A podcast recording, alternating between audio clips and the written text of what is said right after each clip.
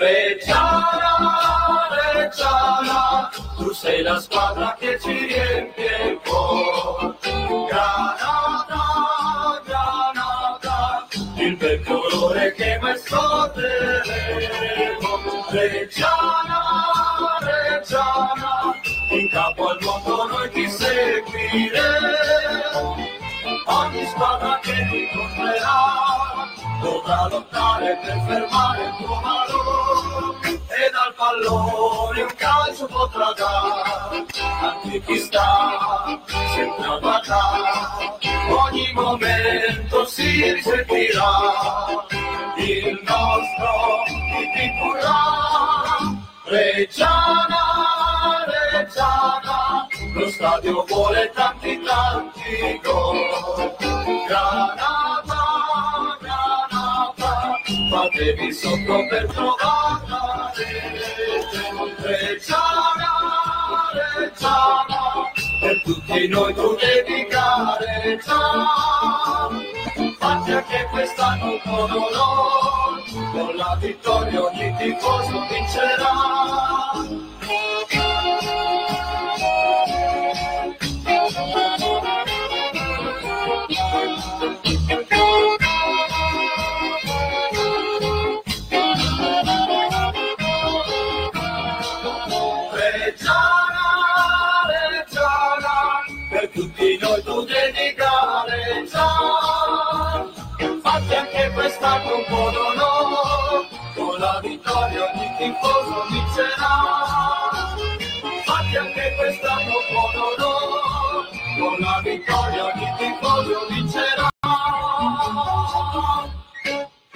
Buonasera a tutti i tifosi collegati in questo momento alla pagina Face Regia 1919. Eh, Robby, un altro gestore qua con noi questa Ci sera. siamo, ci siamo. Buonasera Roberto Arleoni. Buonasera. Questa sera vedete una puntata che comunque sia mancherà sempre un po' di quel guizzo carino che c'è sempre il buon Lopez eh, e Cavazzoni che non ci sono perché chi è in ferie, chi ha degli impegni eccetera, però abbiamo il buon Roberto Arleoni. Cerchiamo di portare avanti la trasmissione. cerchiamo di tirare avanti la carretta, come si Esatto. dice. Eh. E eh, questa puntata qua l'abbiamo fatta, uno perché è già due settimane che non siamo più in onda nelle dirette, quindi ci sentivamo anche un po' di, ehm, come si dice, di ritrovarci, no? Fra tifosi, parlare, stare un po' in compagnia. E anche perché questa sera ci abbiamo un ospite non l'illustre di più, Eh, uno, uno- un socio, uno dei soci di maggioranza della Reggio Audace, nonché speriamo Reggiana che diventerà presto Reggiana. Buonasera Mauro. Buonasera Rondanini. Gabriele, buonasera a tutti. Ciao a tutti. Eh, Grazie mille per eh, essere venuto qua. illustre meno, ma comunque sono qua. Beh, comunque, insomma, uno No, di, no, illustra. Abbraccia- Abbracciamolo. ecco, uno di quelli che comunque sgancia veramente soldi non finti ma veri, e quindi insomma, eh, consigliere del Cona Centro Nord. Assolutamente, quindi è chiaro che spesso si parla, come hai fatto tu adesso, di Mauro Rondanini, mi chiamo così, accidenti con tutta la mia pelata, sono Mauro Rondanini, Ecco, però rappresento chiaramente Conad. Ed è importante questo aspetto qui perché quando si dice Conad, chiaramente qui parliamo di Conad, di Reggiana, Reggio Emilia, in questo, in questo caso qui, quindi io rappresento Conad e, e quindi capite anche magari la difficoltà a volte di dover prendere delle decisioni come quella che abbiamo preso. Conad Centro Nord vuol dire Reggio Emilia, Parma, siamo lì con i nostri Conad, purtroppo ognuno ha la sua, però. Piacenza, quindi ce la ritroveremo poi adesso in uno dei derby, e tutta la Lombardia. Quindi provate a pensare voi ai, ai miei colleghi, ai soci della Lombardia, molti bergamaschi, che cosa gliene può fregare della Reggiana, però gliene frega qualcosa perché hanno capito che cosa c'era dietro. Ecco, questo è un po' quello che rappresento io, per cui mh, dovrei scriverci Conat qua, ma non sta bene, quindi mh, vorrei che io fossi visto in questo aspetto qua, ecco, perché altrimenti non, non è- non riusciamo a capire qual è- quale può essere l'importanza poi non di Mauro Rondanini, io sto facendo, mi sono prestato a, a darne mano, a portare avanti in Conat l'impegno che ci siamo presi e che continuiamo a prenderci, però sono Conat, ecco, questo è importante Certo. che si sappia. Che non è un impegno piccolo, perché ricordiamo No. che super giù c'è il Conad, comunque Centro Nord, ha quel 22, 23, 20, che è uscita dal 20, adesso non sappiamo bene bene eh, le cifre, Le, diciamo. proie- le proiezioni ancora non le No, ma la cosa bella, la cosa bella di, di- Mentre l'altra volta quando c'è stata tutta la vicenda iniziale con l'ingegner romano, e anche nella seconda fase, quando l'ingegnere romano abbiamo dovuto dirgli bisognerà che ti sposti, eh? allora si parlava in modo dettagliato delle cifre con le virgole stavolta, se ci avete badato. Sì. Non sono uscite delle percentuali, se non magari quella importante, determinante anche di Amadei, Certo. perché diciamo che siamo il gruppo reggiano, a questo punto davvero tutto reggiano, che ha il 100% della proprietà di questo club, che da domani speriamo con più sicurezza si chiamerà, tornerà a chiamarsi Reggiano. Ecco.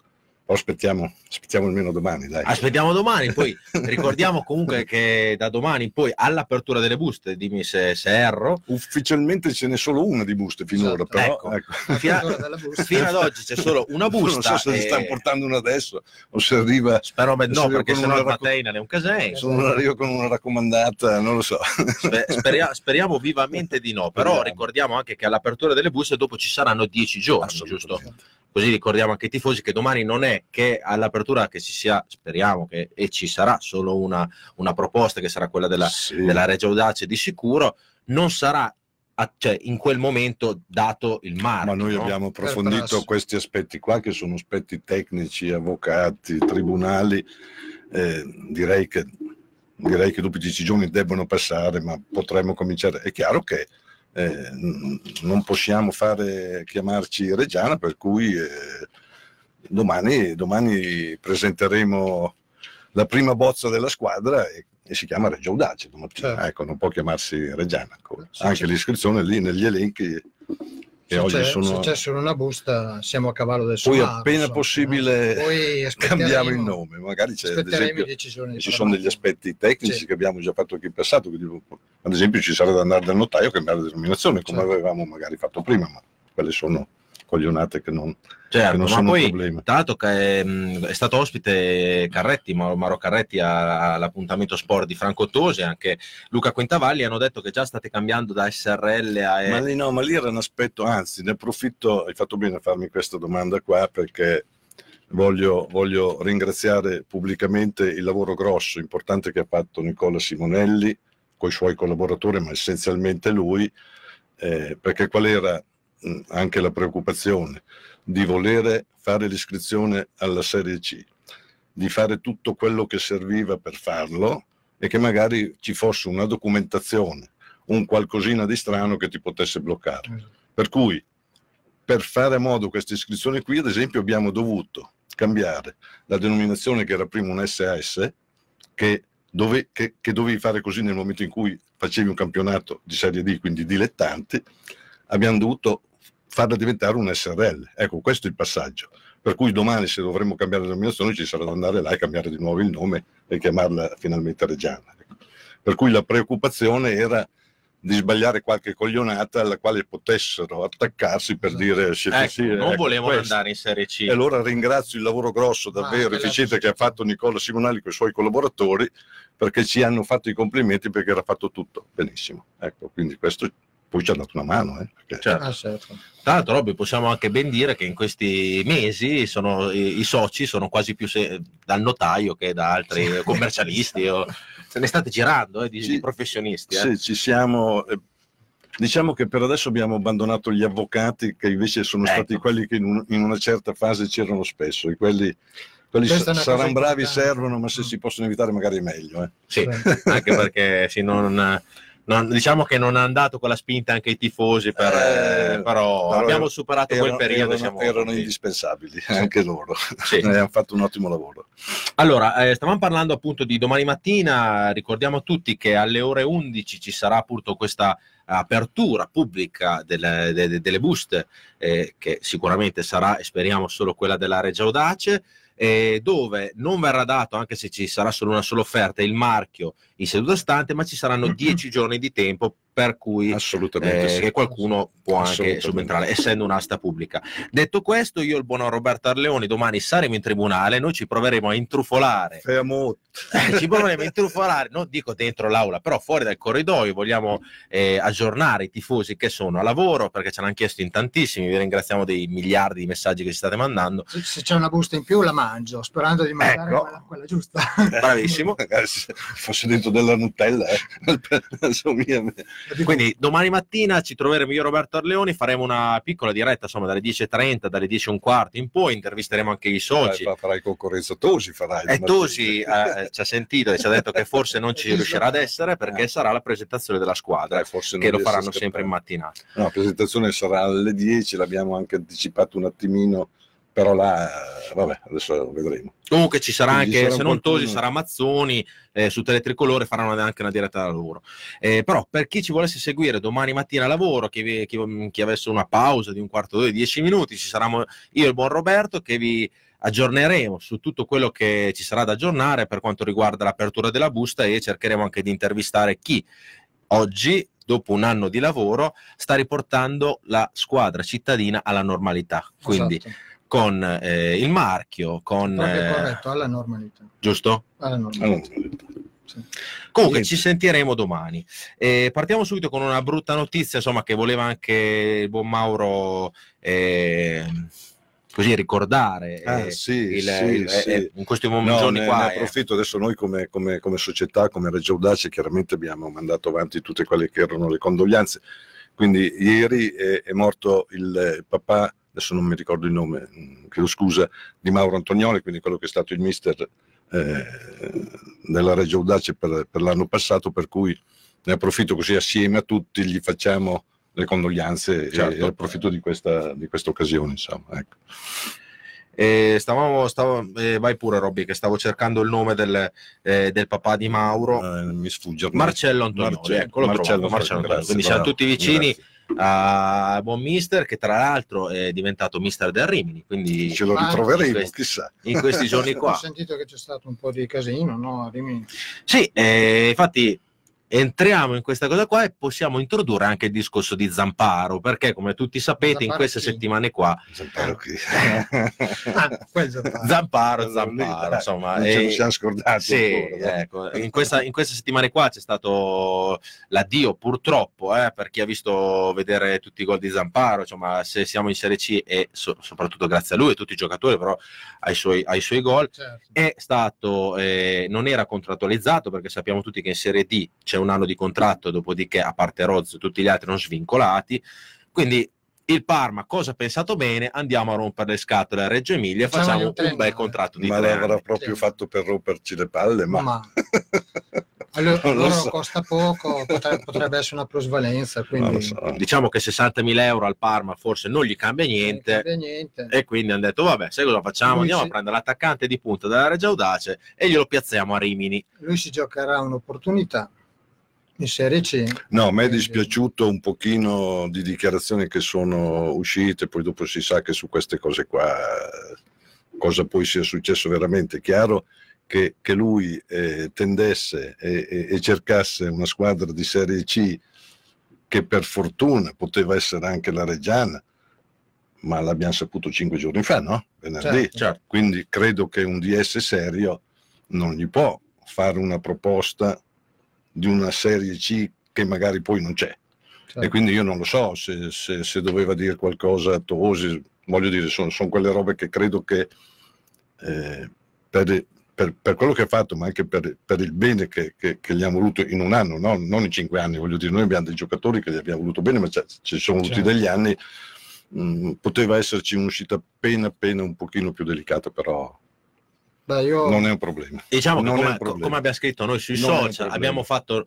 eh, la nostra società ha 100 anni, no? Stiamo per Certo. compiere 100 anni. Abbiamo fatto 99 anni senza Zamparo. Con tutto il bene che gli vogliamo, Certo. ha fatto un campionato strepitoso. ci ha- ci ha Però aiutato cercheremo un altro centravanti. categoria. ce- No, ma da parte sua, se la proposta era quella, io, io ho parlato con, non lo so se per lui personalmente, perché poi a questo punto lui deve, deve- deve vedere anche quello che può essere la sua carriera, il, suo- Certo. il suo lavoro, perché per lui questo diventa un lavoro, può darsi che abbia fatto la scelta giusta, può darsi di no, quindi c'ha un rapporto con una squadra di Serie A, un triennale, questo, Esattamente. questo nel bene e nel male, perché poi sei legato. eh. Certo. Quindi se ad Sì. esempio lui voleva venire da Reggiana perché magari ci voleva venire, quelli là gli dicono non ci vai, eh, come quindi, probabilmente è stato. come probabilmente è stato. Sì. eh. Diciamo anche la verità, una squadra di Serie A, questo non ha demerito di Zamparo, però una squadra di Serie A come il Parma ce ne avrà 50 di questi giocatori qua Eh, in giro per la Serie C. eh, Quindi insomma, se fai bene, bene, se no sei Eh, uno dei quello- 50. è Ecco, quindi, insomma. Noi, tolto questo, speriamo che Zamparo possa proseguire la sua carriera in maniera serena e tranquilla. Sì, no, e chiaramente quando verrà a Reggio speriamo di vincere noi, quando andiamo a Reggio Eh, speriamo di vincere noi Al uguali. di là dell'aspetto tecnico calcistico è una bella persona, è una brava persona, per cui poi per quello che ci sono rimasto anche male poteva uscire appena appena in maniera più delicata. ecco. Ma Certo. probabilmente anche il procuratore avrà spinto in un certo Mo modo. forse, forse il giornale scrive una parola, vabbè, Esatto, comunque quindi- non è un problema. Comunque sta di fatto che a Rimini in questi giorni se n'è andato il direttore sportivo Mhm. con tutto il suo staff, quindi insomma c'è un po' una, una baronda a Rimini, eh, quindi, però ci rivedremo in campionato perché a questo punto possiamo Siamo introdurre tranquillamente girone. il girone che per Bravo. me è un girone stupendo, Anche- anche Forse- un po' difficoltoso, però bellissimo. stupendo perché faremo delle trasferte bellissime io che vado in trasferta soprattutto con i ragazzi teste quadre Vandelli insomma Cesena cioè, adesso vi diciamo il girone ma l'avete già visto anche oggi pomeriggio eh, vabbè c'è Carpi che è qua dietro l'angolo Cesena Fano Feralpi Salò che ci siamo andati due miliardi di volte Non ci- nessuno si scorda la canzoncina del Feralpi Salò Il so ci ha fatto tribolare anche, Anche, anche, eh. alla grande. Ah, sì. Poi ci abbiamo eh, la Fermana, il Gubbio, immancabile. Chi è venuto in trasferta a Gubbio, eh, una- mm, parliamo di due anni fa, credo. eh, nella curva ospiti è venuta una Vespa che aveva tutti gli alimenti, tutte le, le bottiglie d'acqua. È stata una cosa bellissima. E È Modena, stata quella del 3-3, una di quelle partite lì. eh, trasferta mai. che ha fatto gol Guidone. Adesso non mi, Mi ricordo. l'ultimo tempo scaduto. Sì, due anni fa. eh. E ci abbiamo l'Imolese, ci abbiamo il Modena, il Padova che è retrocesso dalla Serie B, il Piacenza, il Ravenna, il Rimini, la San Benedettese, San Benedetto del Tronto, oltre ad essere una città bellissima, un paese bellissimo, sì, sì. è lo stadio veramente stupendo e sarà l'ottantesima volta che ci vado. Su Tirol, Triestina, Lane Rossa e Vicenza, Virtus Vecom Verona, che è la squadra che era in Serie D che è venuta su. eh, Cioè, grazie. ripesca- eh, Quindi uno che leggesse questo elenco qui non conoscendo la nostra storia, mentre invece noi lo conosciamo bene, ma che è quella squadretta lì, la Reggio Audacia, perché tutte le altre sono squadre busse. Bravissimo, Eh? Quindi- bravissimo. Quindi adesso poi ci capiamo il nome sì. svelta. Certo, certo. E molti hanno già detto è un campionato, è una B2, perché comunque Sì, sì, se parliamo di Cesena, parliamo di Modena, parliamo di, eh, di Padova, eh, di Vicenza, che c'è comunque il Mister Diesel, quindi insomma è gente Ah, sì. che spende, spande. Eh, è veramente un campionato difficile, però sicuramente ci saranno delle trasferte da fare molto interessanti, sia per i luoghi, sia per le tifoserie. Si andrà finalmente a vedere, a confrontarsi eh, una- ad un'altra tifoseria che canta un po'. siamo Insomma, tornati nel nostro ambito, Oh. il nostro ambito naturale. una Bene. prima impressione sul girone? Come ti Ah, senti? io pensavo che fosse quello e, e- e- e credo che, che sia giusto che sia quello. Eh, perché altrimenti ci si andava a mescolare bene o male, poi abbiamo sempre giocato lì, perché mi sembra cosa sono 21 anni che giochiamo lì. Sì, più o Eh? meno. cioè, quindi bene o male poi le squadre sono anche quelle. È un girone forte, per cui eh, è chiaro che si dovrà... Ma il girone forte come nome, ma in campo ci vanno... Cioè, Sì, è sempre la un Reggiano è forte, Sempre- la Reggiano, boh, adesso ci sono venuti fuori un po' di giocatori lì. Doriano, lo Doriano- Doriano sta, sta lavorando, se- il bello deve ancora arrivare perché manca, manca, manca, Manca tutto- manca- manca tutto l'attacco. l'attacco, almeno che non, non giochi solo in difesa, che potrebbe neanche essere sbagliato. Eh. voi. Eh, difesa Te non- per il momento te non- siamo a Te posto. non prende il gol e poi chissà che non capiti. Adesso sto scherzando. Certo, Cioè, Uno, eh, cinque. Ci mancano, diciamo, le bombe del mercato dell'ultima ora, come sappiamo che ma può anche, darsi, può anche darsi, sapete, l'altro aspetto tecnico che noi ufficialmente eh, non possiamo ancora fare dei Mm. contratti. no? Per cui dice da aspettare, non lo so, adesso non, non, non- non- non possiamo farlo. Quindi è chiaro che c'è anche da andare magari ad agio a fare delle dichiarazioni. Di là, te- i giocatori, io ho letto quello che hanno scritto i giornali, se saremo già a 35, quindi Esatto. avremo già una rosa più che completa, quello che ha scritto i giornali. eh. Certo. Cioè, quindi è chiaro che Infatti, appunto, questo aspetto qua, la Reggio Audace non può ancora fare i contratti ai giocatori perché sta aspettando pure eh, e il quindi mare. magari ci sono già dei, dei contratti fatti che, non- che è giusto poi non, non ufficializzare per, per evitare, per evitare i problemi, che non anche sarebbe neanche domani. che non sarebbe neanche la prima volta. Detto questo, Doriano Tosi da parte della società, non, non di Mauro Rondanini, che non, non si è mai interessato più di tanto degli aspetti tecnici perché non è il mio mestiere, è, eh, lui ha chiaramente un budget da rispettare, che non vuol mica dire che il budget non si possa rivedere, lì dipenderà e siamo molto fiduciosi che il budget possa aumentare, perché secondo me abbiamo ricreato forse più entusiasmo di quello che poteva esserci prima, non l'anno scorso. Prima, eh? Eh, lui deve stare lì, per cui deciderà lui il suo mestiere, che era uno degli aspetti che l'anno scorso ci siamo affidati a, a chi c'era, quindi a Corsi, all'ingegner romano, tutto l'aspetto tecnico, ma chi sapeva qualcosa. Quindi perlomeno secondo me oggi siamo in mano, al di là del- dell'appoggio importante che ha dato Amadei, quindi come inserimento nella, nella- nella società, come apporto che ha fatto anche di capitali e non solo, ha portato un apporto tecnico importante Ah, di sì. una persona che il mestiere lo sa fare, credo. Ah, sì, da che, è, tanto che è tempo, no? Doriano Tosi. Sa. un uomo che Quindi- sulla breccia da tanto tempo dovrebbe... Eh, cioè, e quindi dovrebbe se non altro si, si è, diciamo che adesso eh, ognuno dovrà cercare di fare al meglio il proprio mestiere. Abbiamo fatto anche l'anno scorso questa cosa qui, l'abbiamo fatto al meglio per quello che potevamo fare. Allora sai, a volte la buona volontà non basta eh, per ottenere i risultati. Ecco. L'anno scorso probabilmente quello che ha tarpato le ali è stato il problema romano in concomitanza del mercato. Sì, se non no. si fosse risolto, cioè se non fosse presentato quel problema lì, Sì, però probabilmente sul mercato si poteva Ma sì. agire un po' più pesantemente. Facevamo, facevamo una squadra, con, vabbè lo stesso. Allora, leggiamo un po' di messaggi perché stiamo- ci sta mandando tanti messaggi. C'è Alessandro Braglia che ti dice: Rondanini, ti amo. Ecco, addirittura, io, io però non... eh, sono abbastanza fermo normalmente, ecco, ma in ogni caso eh, se si chiama Alessandro eh, ringrazio, ma lo amo fino a un certo punto Sì, anch'io. certo. ecco.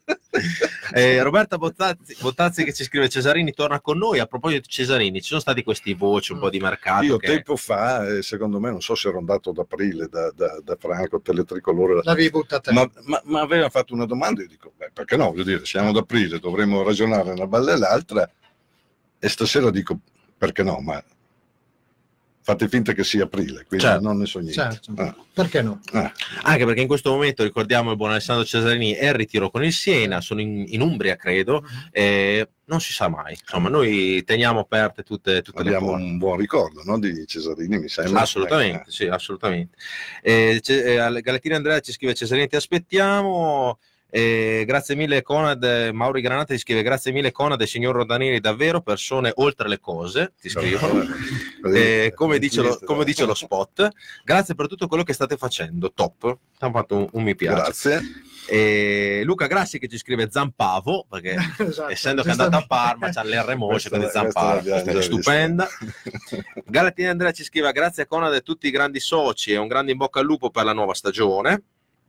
Max Larchi Melloni che salutiamo e ci scrive domanda per. Rondanini, Povaga, Povag, Povac e le May per tutte. Quei quattro scappati di casa dell'azionariato li mandiamo a quel paese o no? Quei quattro scappati. Scappati di casa dell'azionariato, cioè quei ragazzi che hanno fatto l'azionariato popolare. eh, sa- sappiamo che c'è anche un azionariato popolare eh, interno, no? Della- L'azionariato popolare C'è un si, sta ristru- si sta strutturando in maniera importante. Potrebbe essere. Eh, quanti ne abbiamo oggi? 17? 17 credo. Probabilmente che non arrivi un- delle notizie importanti assieme alla conferma effettiva dell'acquisizione del marchio. Perfetto, detta quindi- così. Molto, detta molto, così, molto eh. presto. Ciao, domani vado a festeggiare il marchio, sempre Max, salutiamo, speriamo. E Michael Semi ci scrive: Ciao ragazzi, grazie alla società per aver fatto grandi sforzi perché ora siamo in C e ora, do- e ora abbiamo un bel girone. Forza Regia, appuntamento domani per il marchio. Ciao ragazzi, ciao Ciao Michael. E Galatina Andrea ci scrive: Bello tosto il girone, ma saremo anche noi forti e daremo tutto per vincere. Così. Speriamo. E Max Gall ti scrive: Abbonamento al buio. Eh Quindi, sì, insomma, c'è, c'è una, c'è una bella carica. Avremo anche sugli abbonamenti notizie a brevissimo. Mm? E quindi Perfetto. e se è il buio a questo punto Sì, sì, non c'è buio, problema. buio. Sì, a meno che si costa chiama 1600 quel signore euro. Max Gall su Max Facebook. Gall Te lo segni, casomai 1500 euro adesso facciamo una roba del genere lui lo fa al buio no? è un abbonamento pluriennale questo qua. E Bras Vase ci scrive gran bel girone, peccato per tutti i diffidati, in verità sì, Eh. alcuni torneranno fra un anno, quindi Eh. insomma stiamo veramente aspettando tutti i ragazzi. Sì. Eh, Matteo Vercalli, facciamo vedere a tutti cosa, cosa vuol dire essere raggiare 10.000 abbonamenti, magari 10.000 abbonamenti. ma eh, Luca il presidente che è favoloso c'è un entusiasmo che eh, eh, non si può non seguirlo ha dichiarato 8 e mezzo 10 ah io devo alzare il tiro quindi dico 8, 7, 10, 2, dai, Ecco. proviamo ad arrivare su quelle cifre lì, ma sappiamo che sarebbero estremamente importanti, ma No, adesso si fa uno alla volta e quindi questo qui che lo fa al buio è uno dei 10 Incominciamo dei piano 10.000, piano, eh? giusto? la società ha fatto il massimo, noi dobbiamo fare il massimo. No, beh, Quindi- dopo il, il budget si fa poi con quelle robe lì, eh, ragazzi, perché le spese ci sono e quanto si può spendere migliorando magari eh, la struttura, le squadre e, e- e quindi magari anche i risultati. Certo, aiuto. C'è un grosso punto interrogativo che bene o male abbiamo quantificato, ma speriamo di sbagliarci, di Assolutamente avere sì. scritto delle cifre piccole che possono essere più importanti. Quanto posso, posso chiedere più? Ma guarda, il budget eh, ormai non... eh, Così, eh? spanna sboccio. eh, senza- era, si parla di circa 4 milioni. sa. Poi ufficialmente, io lo dico di circa, eh, ufficialmente non l'abbiamo ancora neanche deliberato a livello di consiglio, Certo. di assemblea. È chiaro che dopo potrà avere delle evoluzioni eh, durante l'anno in base poi ai risultati che vengono a casa. Quando dico risultati dico contributi di sponsorizzazioni e tutto quello che può Beh, comunque 4 insomma. milioni sono una buona base. Ehm, Quindi 4 milioni calcolando anche il ripescaggio e tutto l'annesso e connesso, quindi parliamo di un milione di euro tra fideiussioni e 300 mila euro fondo Sì, perduto. adesso lì con eh, la fideiussione è, una voce importante che è quella che spesso frega anche tante società, perché poi dopo la fideiussione non sono soldi che tiri fuori, ma li devi garantire, quindi in prospettiva eh, sai che, che devi mettere una cifra a rischio e anche per le aziende diventa abbastanza complicato dover deliberare e mettere delle fideiussioni. Magari è più semplice metterci i soldi veri. Ecco. Eh, no, eh, nei 4 milioni c'è previsto 4 milioni che spendiamo per eh, la, la squadra, diciamo, squadra compreso, compreso la, la- la- la tassa una tantum per il ripescaggio, perché quella li abbiamo già messi. Sì, comunque dai 4 Eh, milioni per la prima Sì, squadra. sì, perché la- la- la- la- la- le altre robe sono messe, c'è da tenerne presente e non debbono mai essere utilizzate le fideiussioni, perché sennò vuol dire che è andato tutto Ah, larga, sì. quindi noi speriamo proprio di non doverle utilizzare, insomma, dovremmo stare Certo. attenti a questo. E per gli sponsor quanto pensate di avere, se pensate di avere un incremento rispetto all'anno scorso? Io penso proprio di sì. Cioè, Sì, abbiamo fatto quei calcoli lì, considerando chiaramente un contributo maggiore trattandosi del campionato di Serie C e anche di un maggior numero di gente che probabilmente aderisse al progetto. Eh, in, questi, in questi budget qui, come anche nelle aziende, eh, quindi quando, quando- quando faccio il budget di Conad è uguale, le spese sono abbastanza certe Esatto. in questo caso qui le puoi anche calibrare perché dipende, quindi se, se vogliamo Cesarini ma ci chiede 200.000 probabilmente sarebbe bello ma grazie, no? perché non Certo. ce lo possiamo permettere. E dall'altra parte eh, quanto riusciremo ad incassare dipende per quello che il girone non è neanche male, perché è tutto un derby. Ah, è tutto- Ah, anche se il nostro vero derby è uno, però qua ci, veramente ci Ah, Quello giochiamo. vero manca, però pazienza. Certo, Eh, certo. oh. Eh, Galatini Andrea ci scrive: "Gra- eh, Grande signor Rondanini, io vado sempre al Conad. Complimenti. Ma eh, adesso dovranno andare ancora di più, al Ancora di- Cono, ancora di più al Cono. Cielo ricco, il budget aumenterà nel mercato invernale se i risultati arriveranno. Per questo è importante partire bene e restare nei primissimi posti fino a gennaio. Condivido, condivido. Roberto Moro- eh, Morosi ci scrive: Quando partono gli abbonamenti? Eh, non ho una data precisa, non la dico, per- però credo eh, fra, fra breve, proprio potrebbe già essere anche le prime comunicazioni ufficiali già dalla prossima settimana. Ecco, Ah. però ancora dobbiamo, dobbiamo- ci stanno lavorando ecco, in maniera importante. Perfetto. Alberto Garaverni ci scrive: Portaci a Parma. Eh, vacca. Eh, no, guarda anche mattina me va per lavoro, però. Sì. Galatini Andrea che ci scrive mister portaci in alto quindi secondo me il mister avrà Facebook che ci sta guardando perché stanno scrivendo dei messaggi al mister quindi se c'è il mister che ci sta guardando lo salutiamo Eh, Alessandro Cov- Covolimei ci scrive eh, ma Zamparo è forte almeno o l'abbiamo comprato per nulla forse è uno di Rivi che scrive boh. Sì. ah, è quello- uno di ah, Parma forse è un bagolo questo Ah, ma salutiamo, rispo- salutiamo anche i bagoli Ciao. Eh, posso rispondere. Zamparo ha fatto 23 gol in Serie D. Con, eh, con il Cuneo ne aveva fatti 5. Era, aveva- era più giovane, quindi mh, anche strutturalmente, muscolarmente, un giocatore. Questi tipi di giocatori cominciano ad avere un certo peso dai 24 anni in su, perché quando sono giovani è muscolatura un po' leggera. Comunque, A mio parere in Serie C i suoi 10-12 gol li potrà fare. Che il Parma abbia comprato un fuori classe, questo c'è, c'è, c'è il male, nel senso che è un giocatore che deve imparare a usare il piede debole, cosa che non usa mai, è un giocatore che deve imparare a stare meglio in area, comunque è un prospetto. A che livello potrà mai arrivare? Questo dipende da quanto si impegnerà. Diciamo la verità, è, sta, me, è, stato un, un, po' uno sgarro che ci hanno fatto, però chi se ne frega. Secondo me in Serie A farà fatica, però... Se ci arriverà, comunque sia, diciamo la verità. Intanto che faccia i suoi 10-12 gol sì, in Serie C. Allora, il Parma l'ha preso perché uno era svincolato, quindi il Parma ha speso oh, zero. Ah, certo. Benissimo. Eh, uno stipendio di 60.000 euro all'anno non gli cambia la vita alla società, a nessuna bene, società. Plusvalenza se va male. Se quest'anno farà sì, bene a Rimini, farà una plusvalenza dandolo in prestito in Serie B di 100-200 mila euro, altrimenti sarà uno dei tanti giocatori certo. che hanno tante le società di Serie A e non, va, e non va in fosso. in giro per il mondo. Ma se non va in fosso. Detto questo, chi se ne frega? Ci avete, guadagnato, ci avete guadagnato. Dai. Eh, Angelo Masoni ci scrive finalmente una proprietà tutta reggiana forte e seria. Eh, non mi pare vero, l'era ora. Un grazie a tutti. Eh, Riccardo Guidetti, abboniamoci in massa gente. Andrea Cingi ci scrive: serve la testa del tifoso? Oh, Questo sinceramente è una domanda che non sappiamo, però essendo che l'avevano tolta, mm. parliamo dell'anno scorso, dei due anni fa, quando eravamo ancora l'ultimo anno di Piazza in Serie C, l'avevano tolta, in teoria mi sento di dire che non servirà più la testa del tifoso. Perché Io non so tolta. dare una risposta, l'anno scorso purtroppo non serviva, mm. sicuramente. Ah, no, no. L'anno scorso andavamo a Lentigione, andavamo a Budrio. Credo, credo, di no, credo che non serva, non lo però so. bisogna, bisogna so. vedere. Ci informiamo perché non lo sappiamo, però secondo me l'avevano tolta come decreto proprio due anni esatto. fa. E quindi Stefano Cavazzoni abbonato io con i miei due figli. Eh, eh, Ahmed, siccome questo è un nome, ma, sì, Ukra ci scrive: Sanate vi saluta tutti e qui con me è carico e ha voglia di giocare.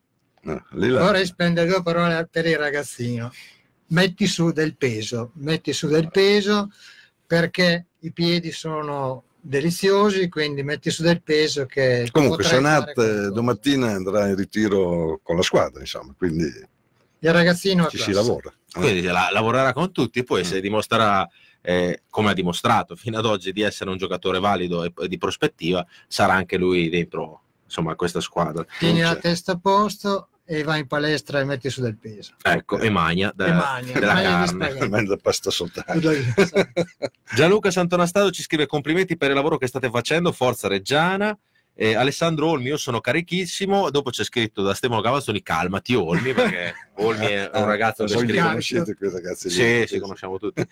eh, Max Larchi Merrone, che risponde a un altro ragazzo, ci scrive: già sufficiente non essere diffidati ormai a Reggio. In effetti, insomma, è una piazza dove di diffide veramente ne abbiamo tantissime. Oh, ci ha messo della buona volontà eh, negli anni, eh, sì. ci ha messo tanta buona volontà. Poi, Però diciamo poi che, fermiamo lì, dai. Sì, diciamo che. No in qualche esatto. punto d'Italia le ha regalate bene, sì, esatto. eh? però un po' le hanno regalate, un po' le hanno cercate, dai. Quello sì, dai, facciamo una, una metà e metà. Eh, Alessandro Olmi ci scrive: Siamo già in fila per fare l'abbonamento. Chissà dove sono in fila, perché per il momento ancora non avete un punto dove distribuire le Ma adesso ci stiamo ragionando, potremmo anche cercare di facilitare questo afflusso, però dobbiamo, dobbiamo ancora decidere, quindi magari utilizzando visto che ci siamo, i supermercati con, quindi quando vanno certo. a comprare il pane e il prosciutto il mattino, gli, magari gli facciamo fare l'abbonamento. Infatti glielo diamo. Però ci, ci, stiamo lavorando, quindi può anche darsi che su questo ci sia qualche novità, ma diventa più che altro una novità, diventa un servizio, potrebbe diventare, al di là invece di andare in un posto o nell'altro, passo di lì è comodo, ecco, però lo dobbiamo ancora perfezionare. Certo. Ci stiamo Sentivo però potrebbe essere un'opportunità. Insomma, il Presidente ecco. diceva che mh, si pensava degli abbonamenti aziendali quindi con la spinta Conad e la spinta Emergas sì, potrebbe sì. essere veramente insomma un lì potrebbe essere sì, i contributi che, che, che, l'azienda dà a questo punto però eh, allora, leggiamo gli ultimi messaggi, dopodiché andiamo con una canzone di Gaudio Catellani stupenda, che tra l'altro se volete andare a vedere su internet c'è, andate a vedere, adesso vi dirò dopo il nome, è fatta tra l'altro eh, quando il Giglio era in costruzione, quindi veramente delle immagini bellissime. E allora, ci chiedono qua, la prelazione per gli abbonati dello scorso anno ci sarà? Quindi se io ho fatto l'abbonamento, a parte che non ci sarà diciamo lo stadio Cremito, quindi se parliamo proprio di posti forse di tribuna, No, quest'anno si è già ufficializzato l'apertura sia dei distinti che anche della curva nord, perché si spera poi, anzi, non dovrebbe arrivare Eh, sì, tifoso anche dell'altra squadra, per cui questo è già, questo è già definito. E a questo punto anche il discorso della prelazione potrebbe forse non essere così importante sotto quell'aspetto lì. Eh, Tanto Cioè, lo spazio in n'è. città del tricolore sì, Sì. non- non- Però ma- sarà difficile che lo riempiamo, insomma. ecco. pensateci perché magari la gente vorrebbe Un certo tipo di posto, esatto, magari di qua o di là. posto, magari. Per i distinti sicuramente no, ma No, ma può essere, può essere che l'abbiano poi già previsto. Non, non so rispondere con precisione, ma probabilmente sì, verrà utilizzato. Insomma. Eh, Max Gai che ti risponde che quel ragazzo che gli ha detto di fare l'abbonamento al buio fa Occhio che ho detto che l'abbonamento lo faccia al buio e Rondanini me l'ha messo a 1500 euro Quindi, grande Max Eh, Luca Grassi che ci scrive Cesarini molto bravo molto bravo però è andato a Siena per fare peggio poteva andare a Parma sono molto deluso in effetti sì eh, la decisione eh, professionistica di un calciatore Proprio Siena. eh. Sono, eh, è, l'anno stato l'anno sì sono eh. professionisti eh, Ormai però si vede, si vede com'è con professionisti veri, importanti, con squadre importanti. Secondo me è un male questo, che, che- che- che spariscono del tutto le bandiere o perlomeno le bandierine anche, però, però è così. È da così. tanto tempo. Bisogna- E quindi quella- l'unica bandiera che rimane è, è quella che andiamo, sempre la è quella maglia, che prendere- è che andiamo la a prendere domani in tribunale. Dai. bravissimo Eh. L'ultimo messaggio, poi andiamo con uno stacco, con una canzone. Io e Max Larchimeno ci scrive: Io di Siena non ne voglio più sentire neanche l'odore. Cesarini al poster là. Voglio 11 guerrieri, 11 Angelo Gregucci e li mettiamo tutti in fila. Sono d'accordo, d'accordissimo. 11 guerrieri. Bene. Allora andiamo con questa canzone di, di Gaudio Cattellani e il duetto Forza Reggiana. Andatevelo a vedere su YouTube perché c'è il videoclip. Resta in serie a per pietà.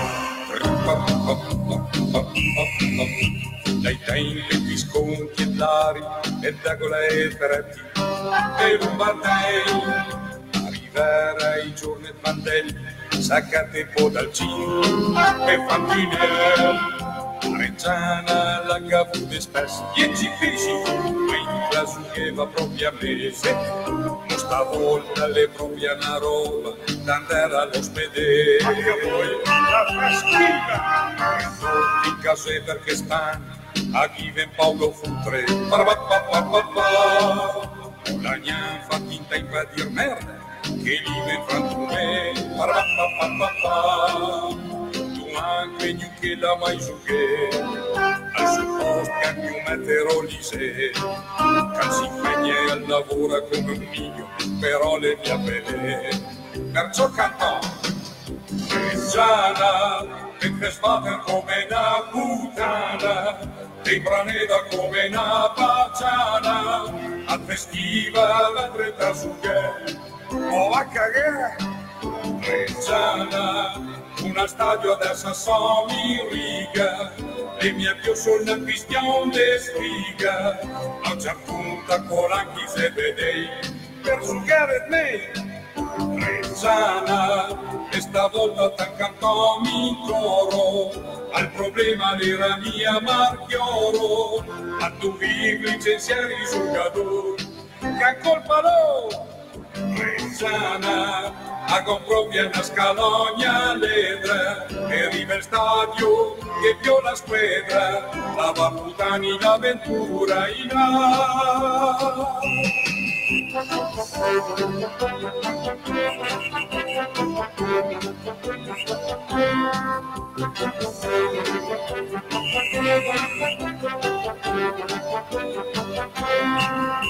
mi frega se futre le speciali quando al fare allenamento all'ospedale se provesse a passare al centercampo e a giocare un po' con gli attaccanti 1 a 0, 3 a 0 a Cambiagni alla fine siete per sente mia vita tanto vale Zuccherta deficit, però Zuccher Cundi e Cundi interna G. Reggiana, siamo la tifoseria granata, noi la grana te l'abbiamo data, tocca a te darsi un po' soddisfazione, sorga il ballone.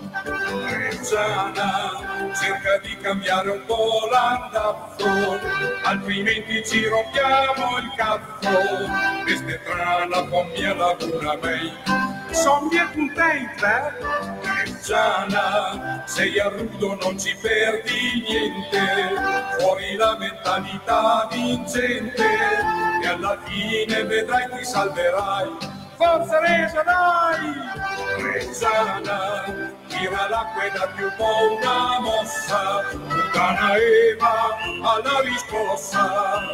Reggia, Reggia, resta in sediera, vamole, parabarabarabarabara,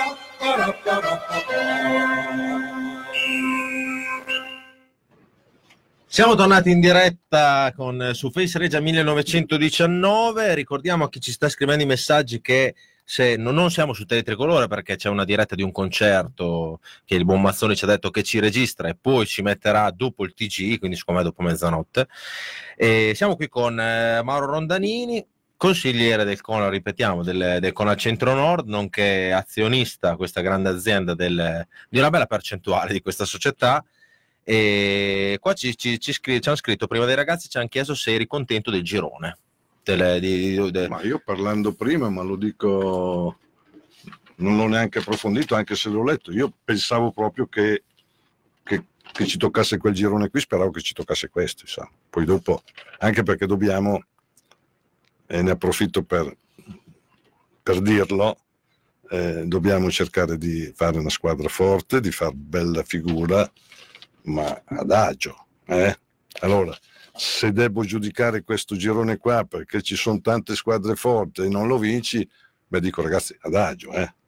Eh? Certo. adagio. A parte che l'anno scorso l'ha vinto la Pergolettese Sì, e sì. quindi magari, cioè, voglio dire, eh, perché altrimenti se dico che il girone pesante, che sarebbe stato meglio, ho già letto qualcosa, il girone A, al di là, al di là del Monzo o meno, eh, e noi abbiamo dichiarato e credo che si stia provando a fare una squadra per arrivare ai playoff. Ecco, ma arrivare ai playoff non vuol mica dire dopo uh, andare su. Quindi sicuramente si cercherà di fare un, un, un campionato, eh, un buon campionato. Ecco.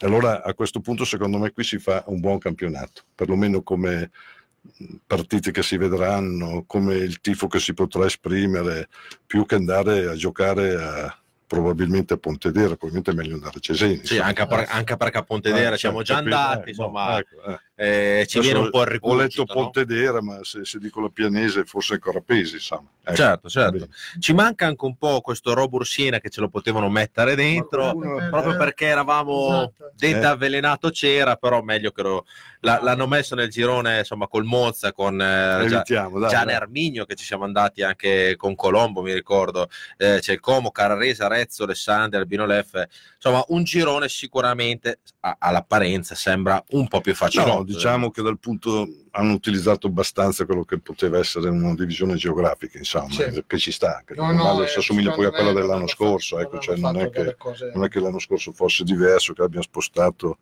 molto quindi- a me va bene. Certo. Billy nel mezzo, guarda come sta bene. dai. Salutiamo Lorenzo Staiti che ci sta, ci sta Ah, guardando. Lorenzo, ciao. che tra l'altro Ciao. ha passato questa stagione, è venuto sempre a trovarmi in piscina d'Albinea e si è sposato. Ormai Sì. incatenato. eh. In- Eh. È incatenatissimo con questa ragazza Giulia che è È veramente fatta, è fatta. splendida, è simpaticissima ed è, su- ed è bellissima, quindi salutiamo tutte e due. E qua ci dicono appunto Antonio eh, Zanoli ci dice grande girone, finalmente squadre che sappiamo, sappiamo da dove vengono, stimolante e finalmente alla nostra altezza. Ah, bene, quindi bene o male ha condiviso il mio parere, insomma. Ecco. Anche perché quando siamo andati a Russi ci siamo, ci siamo chiesti ma dov'è Russi? Eh, Cioè, non sapevo eh, dove era, ma... Sì, sono località un Si po'... meno fatica Oh, c'era, c'era quasi l'avversario. 2000, Russi fa quasi 2000 abitanti, eh? Eh, un po' come forse Cabriago, cioè, lì, no, ne, ne è di più No, Cabriago. Non di più Cavriago. Ne è di più Cabriago, no, ma al lavoro, ragazzi. Eh. cioè, abbiamo fatto trasferte, Calvina, quest'anno chi è venuto in trasferta sa di cosa sto parlando. Stadi al limite proprio della, della sopportabilità um- umana proprio, però insomma siamo, ce ne siamo saltati fuori, quindi, e quindi grazie, grazie Ma anche mille a voi. Sasso insomma. Marconi non è male, insomma. A Sasso Marconi abbiamo fatto due volte, quindi con l'Axi Zola siamo venuti e col Sasso Marconi, che a, posto, però, a posto così, no? sì, che però dobbiamo dire che Sasso Marconi è uno dei pochi stadi che aveva la tribunetta divisa separata dove tu entravi e lo Sì. ci diceva dove, dove siete di casa sì. fuori, boh, destra e sinistra, Aveva- potevi andare sia a destra che a Aveva, sinistra. aveva senso proprio starli a tribunale, a dividerli. Fare filtraggio. Invece Vabbè. uno stadio che c'è, cioè, non lo stadio in sé, ma la zona bar, diciamo, che ci è piaciuta molto è stata in provincia di Piacenza. Adesso non mi, non mi ricordo che... Eh, no? fo- forse Sì, Carpaneto, sì, Carpaneto, dove c'era una zona ristoro, secondo me che neanche i, i bar della Serie C proprio eh, di Lega Pro ce l'hanno, cioè veramente ampio, non so se... No, eh, allora non l'ho sfruttato, si vede. Era veramente bello, tutta un- una zona ristoro, che facevano i tortelli, facevano i panini, c'era tutta... Ah, io ho detto venga quelli di Reggio. Eh, li facciamo mangiare. Infatti, quando hanno capito che nel girone c'eravamo noi modenesi, hanno detto, oh, Dag là. di Turtè, eh? infatti, infatti.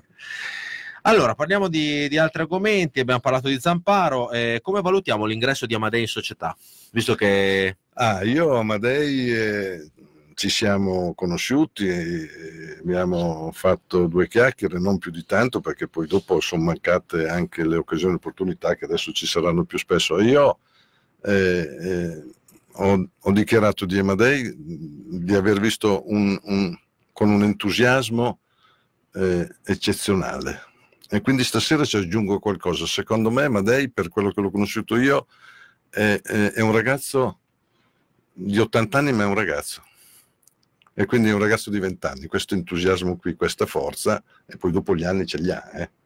E però, cioè, eh, su qualunque cosa, ma, cioè, eravamo dal notaio eh, dove, dove abbiamo firmato delle robe importanti. eh.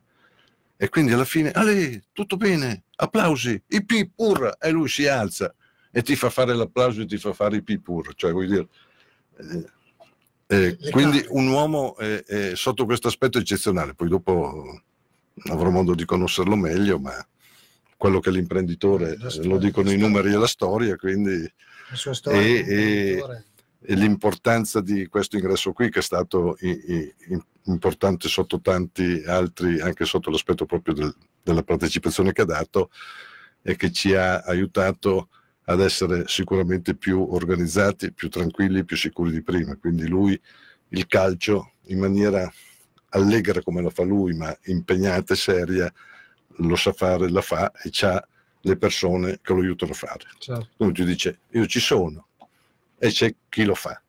Eh, noi abbiamo dovuto fare tante cose che non sapevamo fare, per cui eh, massima tranquillità anche sotto quello che è eh, l'aspetto tecnico che si sta costruendo della squadra oggi e anche in prospettiva. Quindi al di là del- del- della, della- della quota che, che- che ha messo e che continuerà a mettere come impegno in società. Quindi questo è stato forse la cosa più importante. È un profilo molto importante. È una società di calcio perché conosce molto bene il mondo, il mondo del calcio, ha dietro di sé comunque una base tecnica che conosce bene il mondo del calcio ed è fondamentale a questi livelli. Poi è giusto, è giusto, oggi siamo con percentuali diverse, ma l'ho detto prima, siamo, eh, siamo 10 soci, tutti reggiani, e al di là della, della- della quota di partecipazione, che poi è chiaro che è importante anche quella, è, è- è l'entusiasmo che c'è dentro. Quindi lì per fare affare, per fare business, non c'è venuto nessuno perché sennò si va a fare delle altre attività. Eh, Eh, ok? C'era stato uno poi. ma qualcuno e, e secondo me io ho questa convinzione qua che se si cerca di fare le cose fatte bene fatte bene vuol dire anche cercare di fare una squadra che faccia risultati sottinteso questo Certo. qui cosa, cosa abbiamo noi? Che prodotto abbiamo? La squadra. Poi il settore giovanile che darà una mano alla squadra e che potrà poi portare in prospettiva delle risorse eh, e questo è quello che deve fare un- una società. Nel supermercato devo cercare di tenerlo pieno, di fare delle operazioni, far venire la gente. Lì dobbiamo fare una cosa affinché il prodotto calcio che produce questa società qui pa- piaccia e che faccia partecipare la gente, altrimenti Certo, eh, però va fatto con criterio. Quindi se per comprare un giocatore perché magari qualcuno gli tira rischio di far saltare per aria la baracca, forse il giocatore è meglio che stia là. Certo, Ecco. certo. Adesso un Infatti, esempio. Hai capito? ragione e mi collego Capito? proprio a questo, visto che siete comunque in- tutti imprenditori Eh. e siete anche abbastanza umili perché avete dimostrato, beh, da quando avete fondato questa nuova società, avete sempre detto faremo le cose passo dopo passo, rispettando il budget, eccetera. Può essere allora che questa figura di Amadei, eh, con tutto rispetto per le vostre aziende che sono Conad è un colosso, insomma, poi parliamo di Olmedo, Sì, parliamo di conosco, Fico, calcio- calcio che- insomma, parliamo di aziende veramente importanti, però può essere che questo Amadei, con comunque un'azienda importante come Immegas, che abbiamo visto anche adesso che costruirà in Cina, eccetera, vi abbia dato quella sicurezza, quella, quella anche prospettiva in più. Sicuramente sì, compreso quello che dicevo prima. Quindi lui, il mestiere calcio, lui assieme ai suoi collaboratori più stretti lo conosce. Ah, sì. Noi chi più chi meno, ma eh, perché boh, fai la squadra, come fai a fare la squadra? Boh, come fai a fare la squadra? A chi, eh, a chi telefoni? Dove c'hai? Cioè questo. Allora, Anche perché tu, eh, Amadei si è portato dietro una figura di riferimento Eh. con vent'anni dietro le spalle di se, calcio. se- se si fida lui, di questo qui mi fido tranquillamente anch'io. E lui si è sempre E fidato. poi lo conosciamo, questo, quindi, figuriamoci, cioè, cioè, capito? Questo, questa è la tranquillità grossa che c'è, È un asse anche, che anche in non- prospettiva. è un asse che se rimane Amadei rimane Tosi, se va via Tosi va via. Per cui se, Cioè, se non, ha, se, non ha, se non ha chiuso con Zamparo, al di là delle... eh, avrà avuto i suoi motivi, quindi eh, sicuramente ha fatto il lavoro fatto bene Tosi eh, e non qualcun altro. Ma io dico che- questo, questo è l'impostazione, se no che spesso ci si è fermati magari su altre cose. Zampavo era, un- era una micro Ma scommessa. sì, no, ma per, per- per dire. Con gli stessi soldi si può prendere una punta che sia una garanzia. e- e- e- e- e oggi ognuno fa, fa- fa il suo mestiere. Sì, sì, quindi- sì. Amadei, come tutti gli altri a livello di consiglio, di decisioni, ok ci siamo. Tu Tosi fai quel mestiere qua, l'allenatore non mica scelto io, è chi lo deve scegliere l'allenatore. certo. Direttore sportivo. E sarà il primo che, che deve scegliere e i giocatori assieme all'allenatore uguale. Cosa ne so io di, di- di certi nomi che si vede adesso non li conosco neanche, magari te li conosci meglio. Sì, ma-. Ecco, questo è importante Eh, perché cioè, è una fondam- compagine di fondamentale. 7-8 Certo, soci capito. che siete aumentati anche quest'anno. Adesso siamo 10 soci. Ecco, 10 Dieci soci, soci. insomma, mettere d'accordo perché non 10. dobbiamo scordarci anche dei, dei- dei nuovi arrivati, quindi c'è Cesare, ehm, quello del Sarchio, l'azienda Sì, Sarchio. che Eh, dicono che l'ha portato il Conad, eh, insomma, Eh, io, vicinanza- io con Cesare abbiamo un'amicizia eh, eh, eh, lavorativa che ormai purtroppo di, di 35 anni, per cui eh, si era amici più che, più che lui fornitore con una balle l'altra, quindi un pochino è vero, però lui è venuto nella Reggiana per la passione che ha lui per la squadra. Questo è quello che è stato predominante. Eh, io gliel'ho buttata lì per scherzo un giorno eh, e abbiamo concluso la cosa, quindi massima fiducia chiaramente magari nella società che c'era, quindi in modo Certo. particolare nel suo caso Conad perché, perché ci conosce e, e- e conosce anche la mia figura, come magari altri soci che sono entrati, quindi eh, Bondavalli e Reggiani, che magari conoscevano eh, Carretti o Luca, insomma, quindi eh, e, e la storia non è finita. eh perché fatto- la storia probabilmente potrà solo continuare. Quindi qui non c'è nessuno che vuole eh, e- Monopolizzare, e, e, Conad, diciamo. e Conad magari meno di altri. eh, diciamo che a questo punto si è eh, su un progetto importante che si vuole continuare a portare avanti, ma ben vengono altri contributi, altri soci. Questo ben vengano o ver- verranno? Ben vengono, ben vengano. Ok. ben vengono, Ben mettiamo- vengano. mettiamola Mettiamola così. lì. Passo la volta, adesso Certo. ragazzi, adesso facciamo sta squadra e cominciamo. Un'altra domanda che ci, sta- che ci stanno facendo, che ci hanno fatto anche le, le settimane scorse col- con l'arrivo di Amadei, eh, Amadei prenderà una posizione in società eh, importante, no? adesso sappiamo che è entrato col 30%, ha rilevato il 10% delle quote di Romano in, questi- in queste settimane qua, può essere che arriverà a un 51% un giorno? eh, eh, Ehm, può anche essere, eh, diciamo che adesso ci si sta conoscendo, quindi può anche essere che ci sia la volontà di Con stesso di mh, delinearsi un attimino, eh, senza mettere in difficoltà quello che è la necessità della, della società. Perché, scusa se ti interrompo, perché Conad è sempre stato un grandissimo sponsor. Sì, infatti, a questo punto però eh, ci siamo, gusto ci siamo e, proviamo, e proviamo a rimanerci. Sì, sicuramente sì, per quello che dico benvengono altri soci perché magari poi lo spazio c'è, però lo spirito è quello che si è cercato dall'inizio, eccetera, e eh, adesso si è maggiormente concretizzato. Quindi ci siamo in 10, in 15 minuti con eh, una divisione, quindi c'è un consiglio, c'è il presidente che è il presidente, Amedei è il presidente onorario, Il vicepresidente qua. alla- il vicepresidente qua per, eh, finché c'è, e poi dopo magari potrà esserci qualcun altro, però per adesso ci sono io, e, e poi c'è, c'è un altro consiglio, e poi tutto quello che viene di importante deliberato passa dall'assemblea dei soci. Quindi il consiglio spesso è una proforma perché le delibere chiaramente le deve prendere il consiglio, non è che si possa fare delle robe diverse, però spesso il consiglio è più un'assemblea che un consiglio. E questa è la roba bella finora di questa società e non che sia stato sempre facile, che sia andato sempre tutto liscio, tutti d'accordo, Certo. però eh, alla fine prevaleva il cercare di tenere in piedi la, la- la- la società perché si voleva che, che andasse avanti. Ad esempio il fatto di, di- di essere riusciti a portare a casa questa Serie C che sembrava quasi impossibile perché così eravamo dodicesimi in classifica Ah, noi, sì, sì. cioè, vuoi dire. poi dopo una si ritira, una qui, una là e quello che ha fatto piacere, questo lo, lo- lo- lo- lo dico volentieri, perché credo che sia merito di tutti, ma di tutti, dico, della città, dei tifosi, di quello che si è fatto al di là dei fallimenti, delle vicende strane, eh, la Reggiana è stata voluta fortemente in Lega Pro, quindi han fatto, non hanno fatto di tutto per tenerci fuori stavolta, hanno fatto di tutto per riprenderci.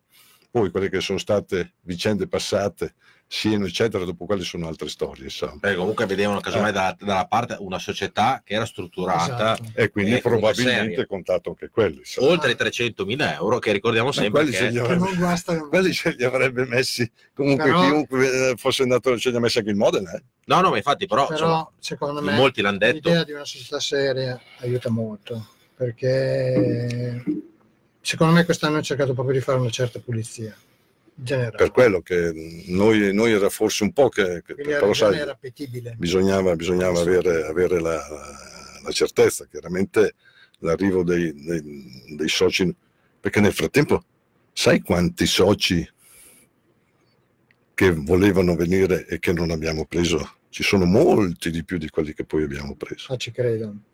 Quindi gli quelli, che, eh, quelli che fanno il mestiere del calcio tipo Medei, quello è quello giusto. Esatto. Ma sì. Chi invece del calcio vuole trarre del profitto personale, quelli sono prima o poi un disastro. sì, sì. Ma lo vediamo a livello alto E a livello basso. Sì. eh? Al di là del fatto che comunque Amadei secondo me si è avvicinato alla, alla nostra società perché soprattutto ha visto anche come era strutturata, ha visto imprenditori seri, propensi ad avere un dialogo, perché credo che a Modena insomma si era un po' interrotta questa cosa Eh, qua. Sì, sì. E può essere che anche la ruota sia un po' girata, cioè nel senso che anche la fortuna che quest'estate eh, vi ha portato Amadei diciamo in società, qualche cosina insomma finalmente Non- non ci è- sta girando. Ass- non è fine a se assolutamente stessa, sì, eh, assolutamente sì. non è mai fine se stessa. Eh, Però so, vuole però... qualcosa dietro comunque che però è stata una buona cosa. Eh, no, diciamo che molto una buona cosa. in tanti anni che molto una buona siamo tifosi della Reggiana che vediamo che o si fallisce o i soci se ne vanno o viene venduta dopo ci sono dei casini per un anno che si sono fatti diciamo il culo visto che non siamo su tele tricolore siamo ancora su Face Regia è arrivato il momento giusto Cioè, Noi abbiamo avuto già da febbraio-marzo, quindi dopo l'uscita di Romano, che al di là di, di- di- che poi era ufficiale, 5-6 proposte che non abbiamo neanche valutato. ah. Poi invece se ne valutate andando avanti tante, qualcuna seria, qualcuna non si è concretizzata e magari per quello che dico chissà, qualcuna che sarebbe stata veramente balorde per fortuna che non si è concretizzata. Ok? Questa di Amadei è stata sì, Ah, c'è un, un, pochino, sotto- un c'è pochino un di sottobosco fortuna. di personaggi nel È calcio qua, che cioè, A proposito di Romano, che sappiamo che in questi giorni sembra aver acquistato la Viterbese e come direttore sportivo ci sarà ehm, Lancetti. Lancetti, sì, che l'anno scorso era il nostro eh, responsabile corse, tecnico. tutto Ecco, quindi il trio. Ero è, convinto, è vero, c'è Lancetti e poi eh, Corsi. Corsi, Tito Corsi. io ero quindi convinto che stava trattando mobili dalle, dalle Termiti. sta trattando Cioè, no, di la- tutto. la- quindi- Lui aveva, lui aveva trattato inizialmente La la, Lucchese. San Benedettese prima Certo. poi ci ha stato solo un provato, poi ci ha provato con la Esatto. Lucchese, adesso Esatto. sembra, sembra che compri non in percentuale, ma sembra che compri tutta la vita. tutta la Viterbese, quindi Però domani dovrebbe portare un assegno importante. Da voi? Ecco. No, no, no, non da noi, magari. Ah, da, ah, ah, no, Ah, magari- è venuto No, no, No, no, magari. qua basta. Qua, Eh, qua basta un altro pezzettino gli va ancora. eh, Però, Ecco, a proposito Ah, di Romano, Eh, io sì. sapevo, poi dimmi se un altro sbaglio, pezzettino ci va ancora. pezzettino, pezzettino. Ecco, io Un stavo, pezzettino confronto al pezzettino. stavo appunto Ah, dicendo ok. questo, io sapevo, visto che sai che c'è un po' di giri io per Reggio Provincia, che- Ce n'hai mica che, solo qualcuno. eh, nel contratto che avete fatto con Romano, quando diciamo vi siete liberati l'uno dell'altro, c'era una piccola clausola che forse in pochi sanno, ma che io so, è che eh, la Reggiana, se, avesse, se mh, fosse stata promossa o ripescata in Serie C, i soci dell'Audace avrebbero dovuto sborsare una cifra intorno ai 70.000 euro. Dimmi se è vero o no.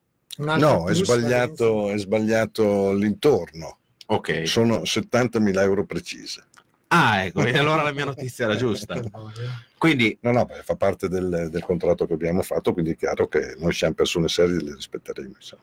Quindi oltre addirittura, 300.000 addirittura prevedeva, prevedeva che eh, nel caso di, possibili- di possibilità di ripescaggio e che quindi noi non l'avessimo portata avanti, quindi mi ripescono ma io non ho i 300.000, non ho la fideiussione, quindi mi tiro indietro, gli dovevamo dare lo stesso quei soldi. Cioè, ehm, detta così con tutte le vicende che ci sono state, ma siete proprio stato dei coglioni. Allora io dico, e lo ribadisco, l'ho già detto altre volte, la Reggiana si è rifondata il 6 gennaio, non il 31 luglio. Certo. Chiaro? Tanto lui è stato messo una pezza. Detto. Due volte. E quindi dopo magari qualcosa adesso di buono ci è tornato indietro, ma ci si è lavorato. Allora, il 31 luglio, probabilmente senza Romano, non, non succedeva niente, quindi probabilmente è stato giusto così. Però la vera eh, è stata, perché se no oggi non saremmo qui a parlare di niente, sarebbe saltato Sono tutto per d'accordo. aria. eh. Questo, ma, ma non, non forse, era già in atto la cosa. Ecco perché magari abbiamo fatto e speso forse più di quello che si poteva fare tirando, ma c'era a rischio eh, tutta la società e quindi probabilmente eh, abbiamo scelto così. Se tornassimo indietro probabilmente tratteremmo un po' di più, probabilmente però eh, sono di quelle trattative che ad un certo punto vanno chiuse e non ci sono tante maniere per chiuderle. Quando si tratta di chiudere un, un- un contrasto, sempre dandoci del lei parlando in italiano senza offenderci, certo. Si si parla la di cifra soldi. e Si via. parla di soldi, eh, Non oh, che girava di torno. anche Sì, sì, è inutile. Fra i soldi c'era anche questo punto qua, perché lui dice, eh sì, però una balle l'altra, quindi c'era. Tengo il 10% fino alla fine perché dai, poi non sembra che io non, io non è che voglia scappare una balle l'altra. In più, questa clausolina qua. E, e quindi questi adesso li do. Volentieri li tiriamo fuori. insomma. Vo- volentieri mia tanto, Eh. però Volentieri perché sono dai scia, eh? eh, cioè, ecco, capito? sì. Ecco, in quel sì, senso lì, poi dopo diciamo- con rabbia, ma li tiriamo Eh, fuori. Ecco, li tiriamo Eh, fuori volentieri con rabbia. Quelli sono 300.000 euro Oh. eh, del ripescaggio, questi 70.000 dei Nel nostro caso sono 370, 370, perché, perché ci sono anche bravissimo. quelli. eh? Dopo, vacca- dopo il eh, discorso boh, delle fideiussioni, ma quella dopo è un'altra, è un'altra storia, importante E anche quella. Un'altra cosa che volevo chiedere, che secondo me è abbastanza interessante, è quel 10% che in questo momento ce l'ha ancora Romano, credo, o è già stato... No, no, eh, Romano è stata la prima cosa che abbiamo chiuso, quindi noi abbiamo chiuso con Romano la faccenda e poi praticamente si è, rifat- fatto una, si, si è fatto una ricapitalizzazione nella quale Romano non c'entrava più. Ok, però quel Quindi- 10% è obbligato a... Sì, sì, era obbligato. eh, era obbligato a darlo via, no? Alla fine dell'anno. Era, eh, era obbligato a darlo via perché noi volevamo questo e nello stesso tempo avevamo fatto un accordo nel quale che se non c'era qualcuno che lo compravamo c'eravamo noi, Lo Cioè, in questo voi. senso qua. Sì, sì, sì, sì. Quindi è un 10% che ripaga, diciamo, la sua spesa iniziale. Cioè, quanto è stato valutato questo 10%? Se si può sapere, eh? Cioè, No, adesso Era- non, non- non, eh, eh, non lo dico perché rischierei di sperare delle cifre non precise, allora è meglio di no. però era ragionevole. Diciamo che per risolvere il problema che stava creando Romano all'interno della società Reggio Audace, eh, ci abbiamo messo un bel po' di soldi, ma un bel po' di soldi, che sarà quello che usa a comprare la, la Viterbese.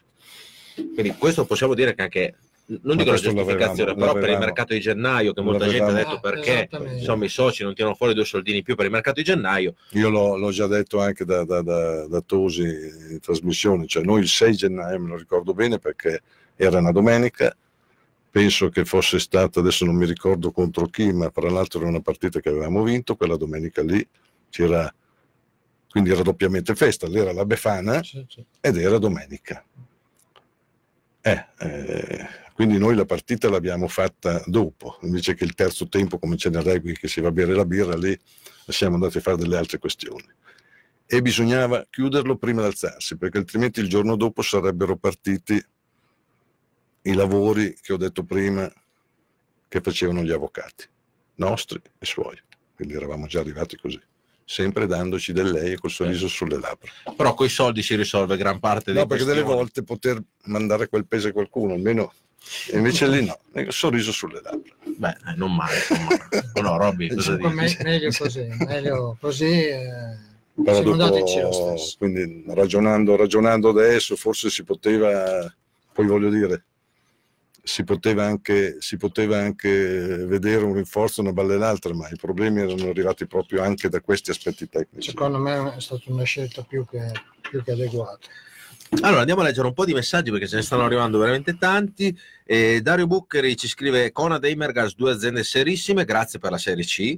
Stefano Cavazzoni, spesa al Conad e caldaia Immergas in casa, due capisaldi. Dopo Presente? spesa il Conad tutto l'anno. Tutto l'anno. Presente. E l'Immergas d'inverno, quindi Cioè, certo, eh, adesso, adesso no, quest'inverno Immergas. Cioè, Al Conad però siamo aperti tutto l'anno. eh. Perfetto.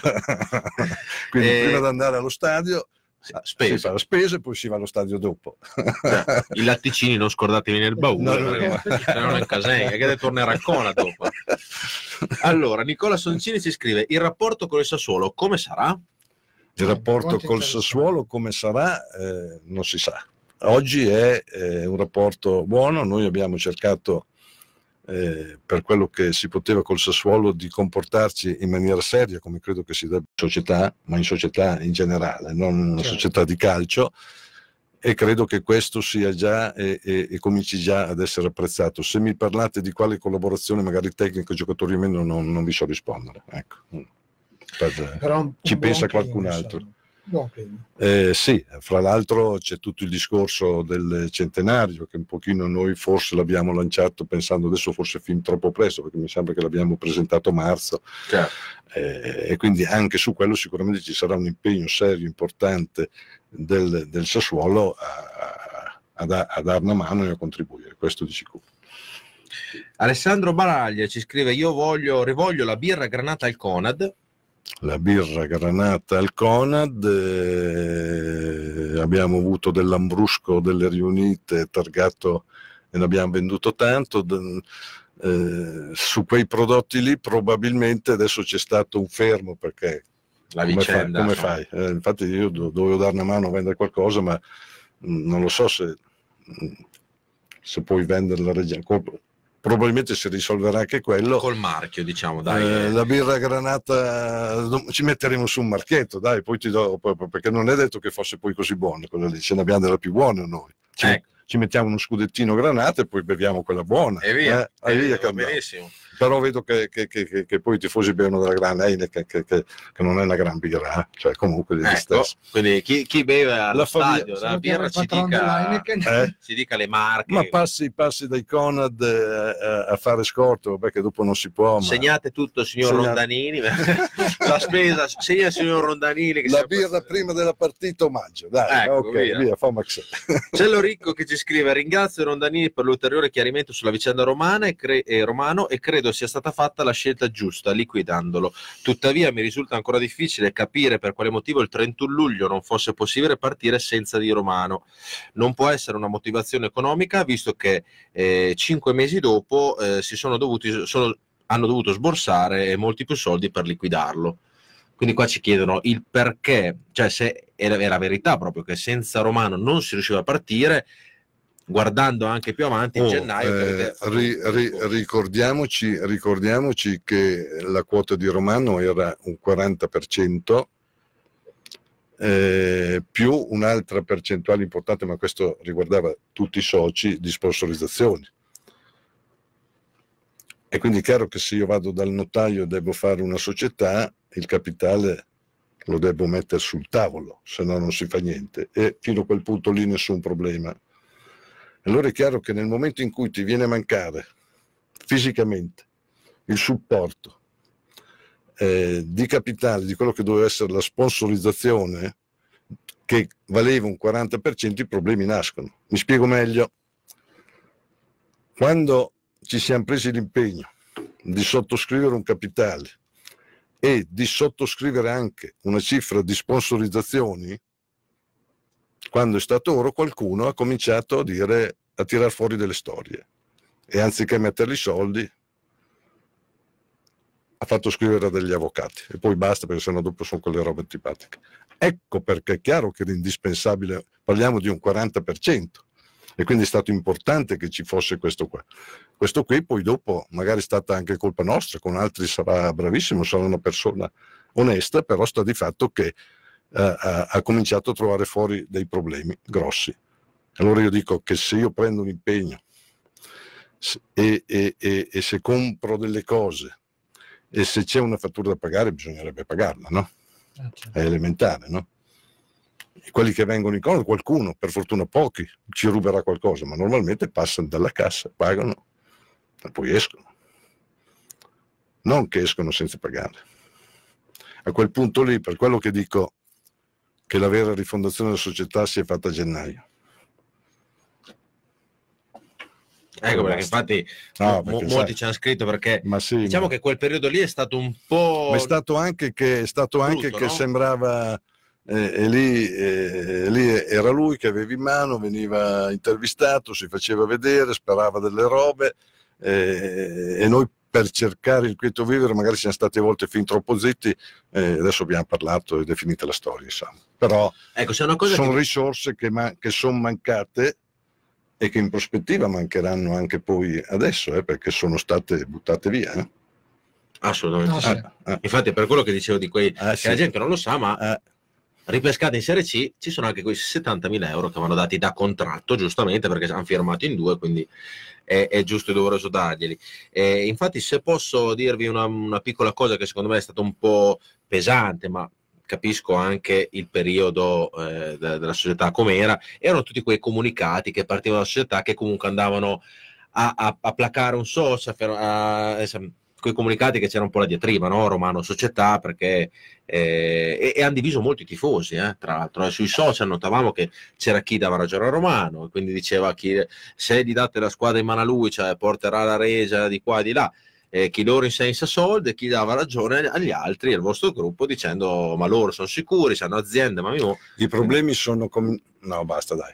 No, eh, era proprio per pur parlé. Eh. no, no, adesso no. cambiamo argomento che parliamo di Reggiana. Dopo te lo dico dopo. Ok, ok. se no, dopo non... Allora, abbiamo parlato di, di Reggiana. Passata, lasciamolo andare. Infatti, parliamo di cose belle. Eh, abbiamo parlato di, di, Reggiana, domani c'è il marchio. Ribadiamo a tutti i ragazzi che ci stanno ascoltando in questo momento che domani io e il buon Roberto Arleoni abbiamo promesso di essere in diretta dal tribunale. Adesso non sappiamo, sicuramente non sarà così, non saremo dentro all'aula quando verrà aperta la busta perché forse avranno, vorranno un po' di privacy, eh, non lo sappiamo. Però saremo nei corridoi del tribunale, quindi ci saranno anche tutti i soci, proveremo a intervistarli, eh, aggiorneremo la gente che sta lavorando e che si collegherà con noi 5 secondi a vedere se è veramente la, l'unica busta aperta è quella della Regione. Speriamo proprio, dai. E speriamo. Quindi appuntamento domani alle ore 10.20, 10 e un quarto, ci collegheremo dal Tribunale io Robby, dalla pagina di Face Regia e, e a proposito di questo c'è anche una, una cosa, un'altra cosa importante in mattinata, c'è la presentazione della squadra, Sì. di una parte della squadra. insomma. Infatti ci sarà diciamo sì, la presentazione, conferenza stampa alle 10, poi eh, Mauro Carretti e Luca scapperanno in tribunale a fare quell'altra roba più importante lì, quindi abbiamo cercato di mettere insieme eh, le cose, diciamo che non è domani la presentazione ufficiale della squadra perché la squadra ancora non è assolutamente completa e mancano anche tanti, diciamo che si è unito il fatto che la squadra comincia a lavorare perché poi dopo si sposteranno a Carpinetti per la prima fase degli allenamenti, quindi faranno una settimana a Carpinetti e altre due settimane poi in seguito a Castelnuovo Monti, per cui con le relative amichevoli che poi verranno, che probabilmente si giocheranno nello stadio di Castelnuovo. E, e quindi la presentazione ufficiale, compreso poi le maglie, eventuali cose, verrà fatta in un secondo tempo in maniera più adeguata. Insomma. Diciamo che domani è l'avvio ufficiale dell'attività tecnico-sportivo della Reggiana 2019-2020. Ecco, però non è ancora la squadra, tant'è che nelle convocazioni c'è una, una decina di, di, oltre a Sanato, quelli che magari faranno parte della squadra, c'è una decina di, di ragazzi delle, delle giovanili, altri, altri atleti dovranno arrivare, dico, ma dovranno arrivare per forza, perché arriveranno come, come se abbiamo neanche un attaccante, qualcuno bisognerà prenderlo, eh, al di là di Zappari. sai. Ah, qualcuno dovrà arrivare. Comunque sia, Robby, tre settimane di, di come si chiama? Di- Castelnuovo, è fresco, eh, accidenti. non è male, eh, tre, Eh. tre settimane di ritiro, era da tanto che non Poi era, era, era, era discreto anche Albinea, eh, c'aveva di buono che era vicino a casa, insomma. ecco, Ah, però, però- un bel giro. no, si era già, su, si, si era già organizzato, si era già organizzato il, il discorso di Castelnuovo, era già strutturato ed organizzato già da prima. Eh, quindi l'avremmo fatto anche con una serie D per intenderci. Quindi, eh, il fatto del- della serie C ha do- abbiamo dovuto anticipare anche la preparazione, quindi una settimana in più a Carpinetti, perché poi dopo Carpinetti ci andrà poi la Correggese, ci andranno altre squadre. Insomma, ecco. Ecco perché, ecco perché i due campi. Ecco. e sulle maglie che sponsor ci sarà? Ma dobbiamo ancora. Uno dei due, tutti e due, o un terzo? Ma mi sembra che la Lega quest'anno abbia, perché eh, che non sempre si può fare quello che uno vuole, no?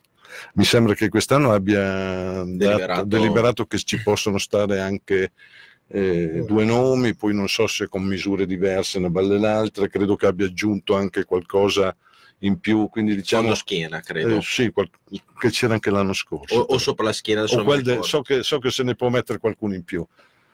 Ehm, vedremo. Dovremmo sentire anche i soci di Bergamo, cosa diranno? Certo. Insomma, Ma no, ma i soci Conad. di Bergamo, No, per secondo dire, me, per eh, perché dopo andiamo, andiamo là con scritto Conad, tutto- però non- io, io ho assistito in, in passato a tanti, a tanti derby Conad a livello di pallavolo, per cui avevamo due squadre, tutti e due Conad, no? Una da una parte, una dall'altra, una con la maglia blu, uno con la maglia bianco tricolore, quella del, del volley tricolore, eh, però c'era, c'era scritto Conad da tutte e due le parti e lì c'era dell'imbarazzo. Altre volte ci siamo trovati invece contro Sigma e lì era più piacevole. Eh, beh, e, chiaro, e li abbiamo che, e li abbiamo che battuti sempre. Ecco, quindi- ecco, no, ci stiamo ragionando, può anche essere, eh, ci stiamo ragionando, può anche essere che siano due gli sponsor, adesso vedremo. Io ti butto lì un'iniziativa che abbiamo fatto credo due o tre anni fa, ehm, su proprio al, adesso non mi ricordo dove, in un amichevole della Reggiana, l'era Piazza, dove praticamente in un amichevole eh, infrasettimanale credo, o di sabato eh, su in montagna ci siamo trovati con eh, sia la squadra che tutti i tifosi a mangiare insieme, quindi si potrebbe organizzare anche qualcosa con la Proloco di Castelnuovo Monti o di Carpinetti, credo andate? No, eh, Carpinetti la prima settimana. Carpinetti o Castelnuovo Monti, in modo da trovarci un po' tutti anche fare un po' festa, insomma, per, tra il marchio e il ritorno in Serie C si potrebbe organizzare. Guarda, eh, l'anno scorso se si parla di trovarci insieme eh, anche fra noi soci credo che ci siamo trovati a mangiare una, una pizza una volta, ma non perché non si volesse, perché, perché non, non c'era tempo, c'erano tante robe da fare. Per cui queste cose qua e poi magari la, la, la, preparazione estiva si prestano, il posto anche, certo. quindi credo, credo, che qualcosa magari... Noi ti buttiamo lì l'idea, poi te la sponsorizzeremo sulla nostra pagina nel caso la, Re, okay, la Reggiana okay. volesse fare qualche cosa. È molto carino. Allora, abbiamo parlato di ritiro, abbiamo parlato di, di tanti argomenti. Eh, sponsorizzazione l'abbiamo detto, molto probabilmente ci saranno due sponsor, speriamo, due sponsor importanti che saranno spo- Conad e Immergas. Ma no, ma anche lì... Eh, a meno che non arrivi un importante che paghi. Oh, vedi eh. che le robe, per quello che è giusto poi guardarle, chissà, chissà. Non si sa mai, c'è qualcosa che bolle o... L'abbiamo appena acceso il fuoco, diciamo. Dobbiamo, dobbiamo ancora deciderlo. A me, sinceramente, eh, il nome Conad sulla maglia credo che faccia bene al Conad, che avremmo al di là degli addetti ai lavori che sanno come la storia una maggiore visibilità. Ehm, però eh, la visibilità ce l'abbiamo comunque se c'è un qualcuno che, che, che è tutto da vedere, dai. Okay. Però anche questo non è che dovremo aspettare chissà quanto, lo dobbiamo decidere, ma è questione di... Quindi nelle prossime ore saprà nei prossimi sì, ore. Sì, perché poi siamo andati un po' in ferie anche noi e via, insomma. allora, ci, leggiamo un po' di messaggi. Galatini Andrea ci scrive, farete una presentazione in città della squadra? Assolutamente sì che non è quella di domani, eh? quella di domani è... È una presentazione, diciamo... Ma eh, l'ho detto, è, è, è, è, l'avvio ufficiale dell'attività, che non è la presentazione della squadra, è un'altra certo. cosa. Ok. Antonio Maschio, che salutiamo, ah. ci scrive: Buonasera, si parla di Serie C. Sì, caro Antonio, finalmente siamo tornati in Serie C. Ci siamo anche noi, dopo un anno, anche se da ripescati, chi se ne frega, ritorniamo siamo in un campionato forse un po' più consono alle sì. nostre eh, qualità, no? anche la tifoseria, incontriamo tifoseria che è bello vederle e confrontarsi. Eh, ma i campi di Viagosto il comune aveva, aveva, promesso i campi di Viagosto, ci dice buon Stefano Cavazzoni. e Antonio Zagnoli ci scrive novità per i campi di allenamento, faremo ancora i nomadi? Allora, non faremo, faremo, non faremo i nomadi. Eh, io avevo, avevo sì, qualcuno poi me l'aveva promesso, ma eh, avevo garantito che nel prossimo campionato, che è quello che comincerà eh, in agosto, eh, saremmo andati ad allenarci nuovamente come sempre stato per la Reggiana nei campi di Viagosti. Il campionato parte in agosto e finisce in aprile, speriamo fine maggio se, se ci saranno i playoff. Ci sono dei problemi abbastanza grossi, però fra le cose che ci siamo imposti di fare ci sono anche queste cose qua. Non può un'azienda, eh, perché anche se è un'azienda di calcio, non avere la struttura. Certo. Io sono andato da un mio amico carrozziere l'altro giorno e gli ho detto, ma tu la prima cosa che hai fatto prima di pensare di cominciare questa attività qual è stata? Ah, eh, I ponti per cap- le macchine. No, un capannò, no, ah, ah, ferma ancora. Il ponte, ah, per le macchine, il ponte per le macchine viene dopo, perché altrimenti se non hai il capannone dove... La Reggiana, al di là della vicenda stadio, no? lasciamo stare quella lì che secondo me è stato il vero problema. Cos'ha? Ok? Quindi secondo me con gli aiuti che servono, con gli investimenti che servono, se riescono strutture piccole società piccole dilettantistiche di promozione o addirittura di prima categoria a farsi un campo più o meno decente, a mettercene uno vicino d'allenamento, a farcene addirittura uno in sintetico, a farci un barettino nel quale potersi bere un caffè e, o oh, la Reggiana no? In 30, eh? Poi il tifoso dice non me ne frega niente. Sì, perché poi contro la squadra i risultati mm. Allora forse più che uno zamparo è meglio fare un campo sul quale fare allenamento per sempre. Beh, Questo è quello che stiamo ragionando, però dal dire, al fare, dal dire al fare dopo c'è di mezzo il mare.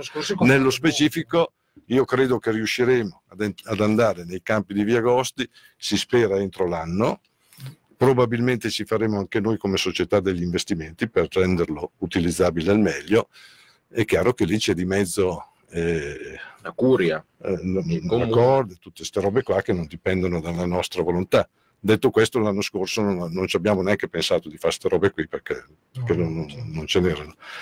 Sicuramente ci sarà un posto che bene o male abbiamo individuato nel quale la prima squadra a fare allenamento sarà sempre lì, non avanti e indietro. Insomma. Questo, questo sì, Quindi questa questo è sì. una bella garanzia. Che non sarà chiaramente i campi di via agosto perché adesso non sono, non sono praticabili. Insomma. Ecco. Inizia per S e finisce per. Eh, lì c'è stato un po' di casino anche lì, per cui non lo so per cosa cominci, per cosa finisca. Ok, perfetto. Ecco. Cello Ricco ci scrive quando presenterete la maglia del, del- del prossimo anno dovrà essere speciale visto che è quella del centenario e, si- e- e io mi aspetto molto dalla Macron avete già guardato delle bozze? Non vuoi svelarci niente chiaramente. Insomma un, vuoi Eh, darci un, un piccolo Come si chiama? Quel, Cello Ricco. Eh, ce lo dico, le sa più di me, probabilmente, probabilmente potrà esserci qualche sorpresa anche per la maglia, sì. quindi abbiamo, avremo ancora le te- tre maglie o ci saranno solo due maglie?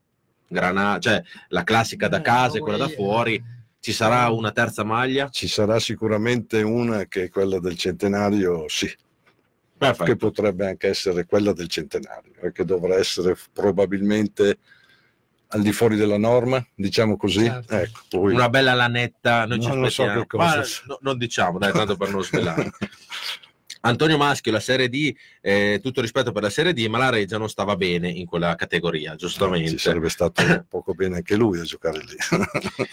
Mi- eh, Riccardo Guidetti mi sbaglio o Conad è già stato sulla maglia granata quale stagione? Conad è già stato sulla maglia granata, però del settore giovanile. Bravissimo. Direi andiamo indietro. l'era di forse- Barilli Perfetto. Erano quelle maglie che voi ave- avete trovato chi è andato al fallimento in questi ecco te Robby Eh, c'erano avete tante maglie No, no, targate l'ho. Conad ed erano del settore giovanile dell'epoca di Barilli Sì, perché noi abbiamo sempre sponsorizzato Conad, diciamo che ci siamo focalizzati spesso sul settore giovanile. per- Vabbè, dopo non, non c'è mica una, una grossa visibilità, ma questa è colpa, è colpa probabilmente della società, quindi bisognerà lavorare anche su quello. Cioè, vabbè. Antonio Maschio dai Candom questo slogan è nel, nel dialetto resano però in questi ultimi anni diciamo l'hanno che usato in molti. eh. l'hanno usato forse in troppi C'è stato uno che l'ha usato male, ma pazienza. ecco Eh. è una che lo usava a sproposito però Eh, niente Stefano Cavazzoni grande Rondanini programmazione Riccardo Guidetti che, eh, che grande società complimenti Quindi, insomma è bello anche ricevere i complimenti dopo un anno dove tanti imprenditori che non è facile, eh, che tante teste, che ognuno è imprenditore nel suo campo, a mettersi insieme e a programmare una cosa dove ognuno nel suo campo è leader, no? Quindi stiamo parlando di tanti leader che si strutturano. No, io credo che quello che ci ha dato una mano e che credo che dovremo continuare è proprio quello eh, di pensare, eh, a me piace l'espressione che utilizza spesso Luca, che chiama il club, no? Più che la società, più che la squadra, il club. Il club vuol dire tutto, vuol dire i tifosi, vuol dire gli sponsor, vuol dire dove ti trovi, quelle robe lì, eh, impostata come, come un'azienda. L'azienda deve cercare di fare le robe fatte bene sul campo dopo bisogna avere la squadra forte, ci vuole fortuna, l'arbitro, Certo. tutte queste storie qua. Però eh, eh, eh, stiamo cercando di, di fare questo e quindi non sempre poi scelte fatte possono piacere o, o- o più di tanto. Ecco, Già però, però questa qua, cioè, forte. capito? È anche sinonimo di una squadra forte. Ah, Perché perché- sai quello che vuoi, sai... No, adesso credo che abbiamo bisogno di, di stare davvero coi piedi per terra perché abbiamo fatto, probabilmente anche con un, un po' di fortuna, un po' per merito, abbiamo fatto un passo eh, che ci speravamo e quindi eravamo pronti ad affrontarlo. Adesso lo affrontiamo con più tranquillità, eh, quindi un passo alla volta e quindi non è solo la squadra, non sono solo i risultati e quindi c'è da organizzare la società, l'azienda e adesso è molto più strutturata di prima e c'è da fare anche tante altre cose. Cioè, e questo vuol dire poi nel tempo avere più risorse a disposizione. Allora, se anziché spendere 100, 150, 200 mila per pagare un noleggio dei campi, l'ho costruito io, quelli sono capitali che rimangono a disposizione della società e li usi al meglio. Ecco, questo è, ed è quello che secondo me è mancato sempre alla Reggiana. Quindi la squadra, la squadra, e credo che eh, al di là della diatriba con Squinzi, Mappei, stadio, una balle l'altra, il danno grosso della Reggiana è stato la costruzione di quello stadio lì. Non avevamo le possibilità tecniche, economiche per farlo. Noi non abbiamo come Conad cominciato a fare degli iper, abbiamo fatto dei negozi, poi ne abbiamo fatto un altro e poi l'abbiamo fatto un po' più grande, poi quando sono vecchi cerchiamo di aggiustarli, se non abbiamo abbastanza soldi facciamo dei leasing, eccetera, eccetera. Così si fanno le robe. Perché altrimenti se butto tutto sulla squadra e la squadra poi non ha i risultati non ti rimane niente in mano. Questo discorso si ah. una porta aperta perché, cioè, per perché... lo stadio lì è stata la rovina. Quella è stata la rovina, non che adesso. E adesso? Perché anche se fosse andata benissimo, benissimo la prima volta che andavi giù ti tiravi dietro una zavorra che sprofondavi negli abissi. E a questo punto però lo stadio c'è, inutile che ci facciamo esatto. tornare in mente eh, Mirabello o non Mirabello. e tutto il progetto Reggiana adesso e in avanti non può oggi prescindere dallo stadio Città del Tricolore e questo sia chiaro. Per cui se qualcuno vuole sparare delle robe che le spari, è libero di farlo, ma non fa il bene della Reggiana. Cioè Mirabello bellissimo, nostalgico. Oh, eh, domani magari sì, eh, no, facciamo una ballerata. Adesso ma, abbiamo quella... Cioè, siamo, siamo una siamo città che si può permettere due, due, due stadi a quel livello lì. Siamo a Milano dove Milan e Inter stanno ragionando di farne uno assieme certo. eccetera. Perché dopo capisco la rabbia, l'incazzatura di tutto quello che è successo allora, una balle l'altra, però è successo, basta. Squinzi, la Mapei, Sassuolo è il proprietario di quello stadio lì, è suo. È il più bel stadio che abbiamo in Italia. Io dico per fortuna che non lo dobbiamo gestire noi, perché altrimenti altro che i soldi che gli diamo dell'affitto dello stadio chiaro perché se no ragazzi un baraccone che costa sì, sì, eh, eh, eh, so, queste cose sono cose eh, che eh, dicono in tanti hanno detto cioè, i amministratori prima di voi e parliamo di compagni di, di, di medici insomma.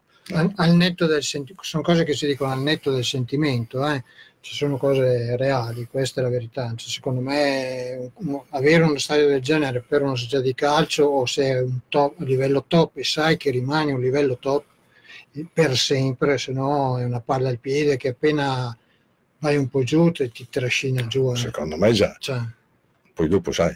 Secondo, me, torni più secondo me già, è già impegnativa per il Sassuolo uno stato del genere. Ma infatti, infatti. A, a, livello di cioè, pubblico ti do ragione. Eh, no, a Genisù, eh, eh, cioè, eh, lui ce l'ha fino al 2054, credo. Eh. 52. Eh, oh, sta di Se fatto 20... 25 milioni di euro ah, anno, quelli, ragazzi, quando, 2052 vinna, vinna sopra che... quando uno fattura un miliardo e mezzo un miliardo e 200 milioni di fatturato vero, se ne può mettere quanti ne vuole. Dopo quello è un'altra, è un'altra è chiaro. dopo, cioè, se uno... diciamo che uno stadio da 23.000 persone era uno stadio da 20 29.850 posti nel 95, oggi a 24.000, 23.000 e mezzo. Sono, sono, sono sufficienti.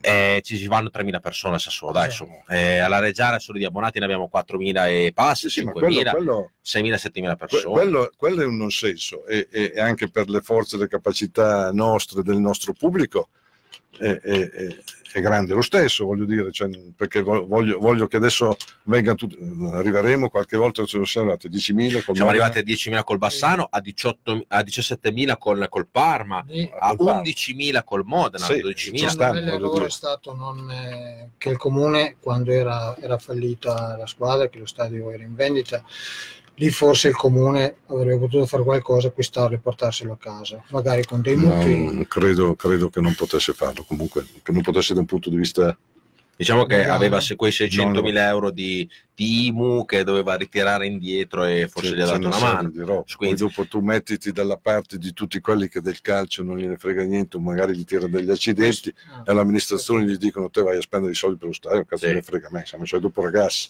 Al, eh? al, di là di questo io penso che la politica ci abbia messo un bello zampino eh, perché come disse il, il buon Dalcin che è stato insultato e anche menato a Carrara perché suo fratello ha preso anche due sberloni, io c'ero in quel di Carrara, insomma, eh, aveva anche ragione, no? Quindi l'abbiamo insultato per anni quando abbiamo scoperto che la politica alle volte, purtroppo in questa città, blocca tante belle cose. Però eh, noi siamo andati avanti, adesso la situazione è questa e quindi dobbiamo cercare di esatto. convivere, no? No, sì, dopo è giusto ricordare, incazzarsi sulle robe, però poi credo che bisogna stare, quindi ripeto, eh, noi dobbiamo eh, cercare di andare il più d'accordo possibile col Sassuolo sotto l'aspetto tecnico magari di aiuto di, di giocatori una balla e l'altra e che ci tratti al meglio per l'utilizzo di, di quello stadio lì, altrimenti, altrimenti il progetto casca.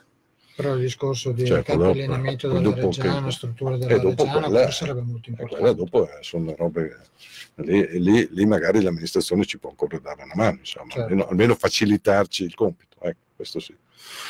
Allora, leggiamo un po' di messaggi e cambiamo il, il detto dai Candom in dai, Casgo, dai Kagsom, Kagsom, dai. Caxam, Dai dai Caxam. Caxam, E Riccardo Guidetti ci scrive: Ma l'insuccesso dello stadio non è, eh, sta- è stato provocato dalla mancata costruzione iniziale del centro commerciale, quindi introiti mancanti per sostenere le spese calcistiche. Sì, Questa diciamo è un po' la cosa che dicevo io, no? Diciamo che i petali che all'epoca, parlo di due o tre anni fa, sono stati venduti per 60 eh, milioni, adesso 30 milioni, adesso non mi ricordo, di euro a una multinazionale francese, avrebbero potuto sicuramente aiutare la società d'allora con gli introiti, perché Zara, un, un negozio importante di dentro, paga, dicevano, sui 10.000, 15.000 euro d'affitto, quindi non sembrano, ma possono Chiaro. aiutare.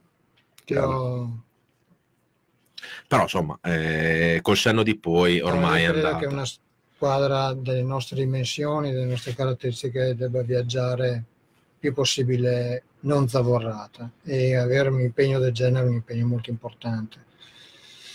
no, forse Fosse una società troppo. di alti, Eh, esatto. se Fosse domani- una società di tipo la Juve, tipo l'Inter, insomma il Milan, comunque Mm. società che sanno che hanno un certo tipo di, di- di introito generale è un conto, ma la nostra società deve cercare di viaggiare più leggera possibile, secondo me.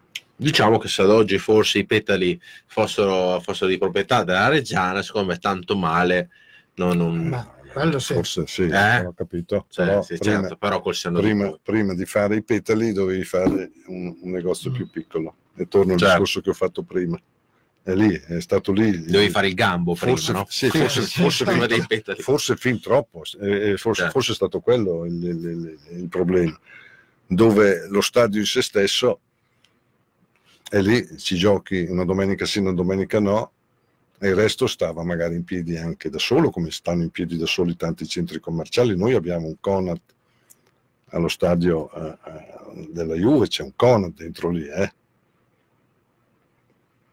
E sta in piedi durante tutta la settimana. quindi, insomma, sta in pe- st- sì, sta, Diciamo che sta in piedi. Non conosco modo i numeri. Ah, già, non lo sapevo che ci fosse un Conad Sì, dentro sì, la Juventus sì, Stadium. Sì, sì, sì, fa parte del progetto iniziale, come magari avrebbe potuto esserci in questo, un, eh, un superstore, una struttura, un iper di alimentari, insomma, quindi tipo, tipo la Copo, tipo come qualcuno le facciamo. Quindi uno può andare a vedere il museo e andare a fare la spesa, praticamente. Sì, sì, sì. E dopo, eh, chiaramente, come anche i petali, il, il supermercato è, è- è aperto sempre, però, eh, però che cos'è che dovrebbe fare attrazione? Lo stadio in se stesso. Certo. Cioè, E quindi cos'è che fa attrazione eh, a, a- a- a. Città del Tricolore? Eh. È l'evento, perché se no sai che adesso puoi anche metterci Sì, una sì. mostra, fare qualcosa, e questo è il problema. Allora, se io faccio un centro commerciale, perché ci devo mettere un campo da calcio? O viceversa, perché devo fare un centro commerciale con un campo da calcio? Probabilmente allora era forse troppo avanti e non, eh, eh, eh, eh, non consono e a livello di una squadra eh, come quella della Reggiana, al di là della passione che abbiamo, che comunque è una squadra, anche quando era in Serie A, era una squadra piccola, non era mica, cioè questo, eh, questo è il discorso.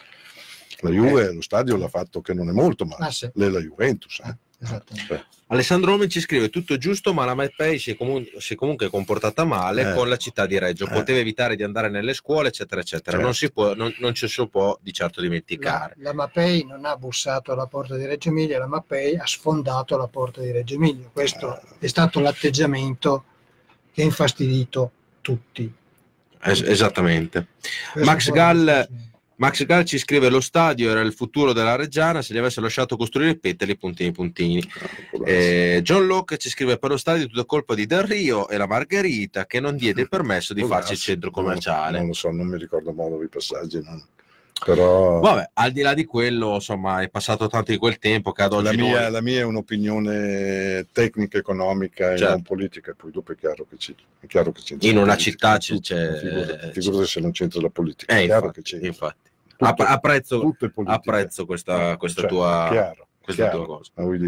Quindi dunque dai permesso di fare lo Stato. Potevi no? fare il, democristiano in questo momento, poi invece sono- sei, io ti sono- apprezzo. Io sono un po' democristiano, anche se non ci sono più, però è questo qui, mi chiamano così. Comunque, Però sei sincero. no, eh, no, raga- no, ragazzi, cioè, è dire, così, dai, è così. Però insomma, Cioè, noi l'abbiamo scoperto dopo dieci anni. Diciamo che oggi anche la politica, adesso al di là, al di là del discorso calcio, eh, sta facendo sempre più fatica perché c'hai due possibilità, o che non fai niente Certo, ti e non, bloccano e non tutti. va bene, oppure qualunque cosa fai c'è il rischio che ti sei scordato una carta, una bolla, l'altra, vediamo cosa sta succedendo. Poi se ci sono dei disonesti e dei delinquenti, dopo questo è un'altra Eh, storia. Certo. Però tecnicamente sta diventando difficile prendersi delle responsabilità per dire una cosa o l'altra.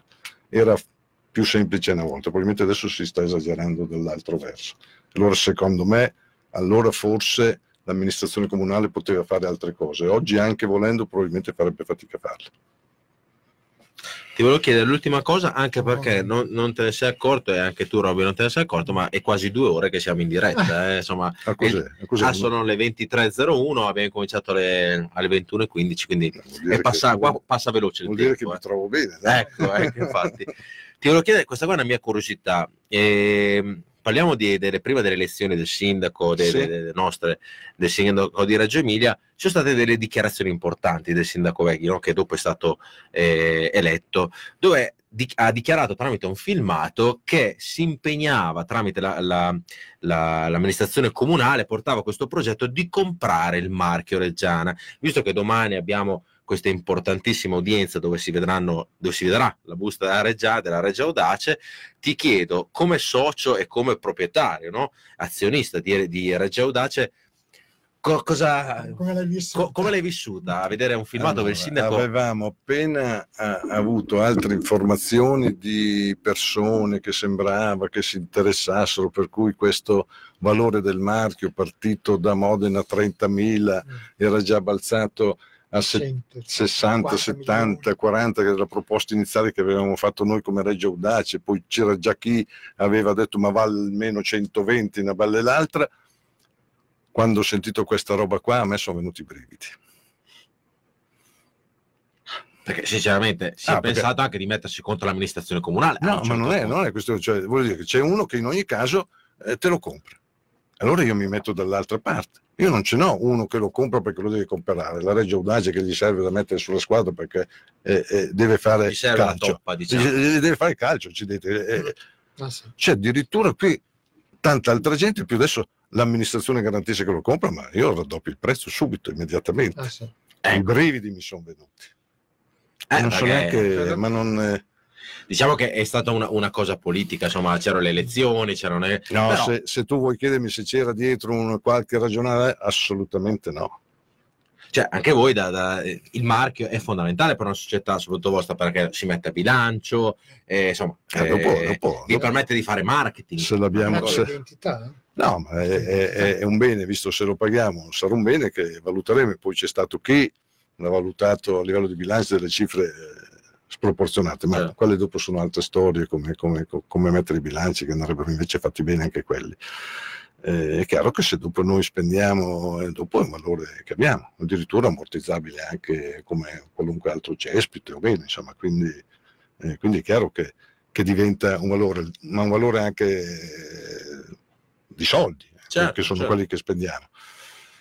Eh, quindi a- a- a- a questa tua domanda dico, Siete rimasti un po' male, dai, insomma. delle- No, siamo, siamo rimasti male e preoccupati, tant'è che in quel periodo lì altri sindaci, non so, qualcuno adesso ha detto, beh, Marco Reggiana non è solo di Reggio e questo è assolutamente vero, perché Certo. noi siamo Reggio, lo stadio Reggio, qui siamo Scandiano, ma non lo sa nessuno, no? Cioè, no, no, sanno tutti che lo sanno tutti, sì, sì. le, le gli stessi, e di tutti, da Via Dana fino là in alto, non a Castelnuovo, fin dall'altra parte. Amadei è un reggiano, l'idea reggiana di Reggio ma siamo ai confini, no? Certo. Perché la Reggiana è tutto. Il, un, un, un, un, grosso periodo, grosso, importante anche di successi della Reggiana viene da Casalgrande, quindi gestione Vandelli, eh? siamo ai confini con Modena, eh? non è che siamo tanto lontani, perché eh? anzi siamo già a Modena sì, probabilmente, sì. se andiamo a vedere dove è l'azienda. Eh? Ecco. Eh, quindi mi è sembrata strana. Ecco. Eh, sì, e, in ogni caso, in ogni caso non c'era. Ecco, quello che invece ci aspettiamo e credo che verrà per quello che si può fare invece è un, un aiuto, un contributo sulla, sul portare, sul cominciare a portare a termine tutta quella bellissima struttura che abbiamo, che sono i campi di Via Agosti, certo. che sarebbe un peccato al di là del, del, del, dell'aspetto puramente sportivo nostro e quindi di, di farsi gli allenamenti sopra, lasciarlo perdere. Lì ci hanno giocato negli anni migliaia e migliaia di atleti della Reggiana, di bambini, di squadre delle giovanili. Allora quando vado indietro con la memoria, mi ricordo il torneo studentesco organizzato dall'Oxy, mi sembra quello lì, che io vedevo in un pomeriggio 500-600 bambini giocare lì, era una roba da giù di testa. Quelli sono i valori ai quali poi bisognerebbe tornare, agganciandoci al valore grosso che deve avere la squadra importante che è la Reggiana. Tutte queste robe qua. Quindi è una visione un pochino diversa. Quindi lì mi aspetto che ci sia davvero un aiuto e un contributo importante. Quindi non tirare indietro ma spingere avanti, sì, sì. dovendo fare tutto quello che si deve fare, perché certo. lì c'è, c'è... Quindi se c'è qualcuno del comune di Reggio Emilia che sta ascoltando... Eh. Questo, questo, invece è un impegno che, che, che, che, è stato preso, che è preso e che credo che si concretizzerà. Poi probabilmente ci sono i tempi di realizzo, i tempi decisionali e quindi la Reggiana, gli allenamenti li farà lì in questo prossimo campionato li farà in quei campi lì. Beh. Ottobre, novembre, gennaio, li farà lì. Alla fine, diciamo, del prossimo campionato, cioè già, già... Poi, vediamo. Ci saremo, dai. Quindi vuol dire che c'è l'impegno per lavorare in maniera seria su, su quel progetto lì. Roby, se vuoi fare un'ultima domanda, io pro- mm, preparo la sigla e dopo direi che andò maletta. Che... No, niente, io chiedevo un po' come, come, come, valutavi magari l'ingresso di altre persone all'interno della, della società e se mh, mm, c'è anche la, la, possibilità che qualcuno vi, vi, mm, vi, venga a aiutare magari da, da, da, fuori, da fuori provincia. Parliamo di, di un Bonaccini, se potrebbe essere un profilo interessante, se pensate a un, a un altro socio forte o se mh, mm, pensate di raggruppare? Ma come ci siamo strutturati adesso, un Bonaccini se ne è parlato tanto, a volte anche a sproposito, non sempre a sproposito, perché sì, eh, sarebbe stato quello che eventualmente avrebbe, eh, sarebbe entrato in una maniera importante, allora tutto quello che il progetto, come l'abbiamo pensato e portato avanti e che pensiamo adesso di portare avanti sarebbe cambiato, che non vuol mica dire in peggio, eh? sarebbe cambiato. Ecco. Sì, Quindi adesso, adesso, come adesso direi no. Ecco. E se invece c'è un qualcun altro, eh, mh, mm, al di là del, del, della volontà di spendere o della possibilità di spendere, da 10 a 11 a 12, tanto siamo già in tanti, l'unico padrone non esiste. Che diventa, e quindi che faccia parte per dell'assemblea quello, dei soci. Questo, questo.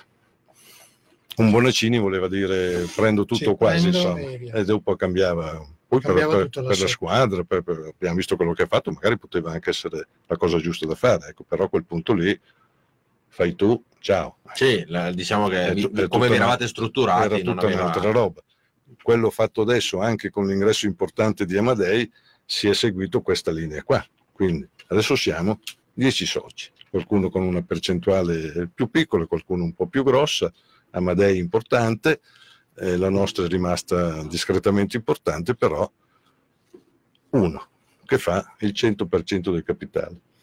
Quindi non abbiamo più i reggiani, non i reggiani. Certo. Oggi adesso c'è la Reggio Audaci che domani si chiama Reggiano. Quindi in definitiva la vostra stella polare è questa, magari questa un socio qua. che abbia un po' più peso degli altri ma un insieme di, di, di soci, di, di, di identità. Sì, perché come- alla base c'è la volontà di Cioè, continuare soci a sponsorizzare, di mettere qualcosa e di esserci perché poi dietro c'è chi più chi meno un pochino di passione. Ecco, questo, Certo. se no...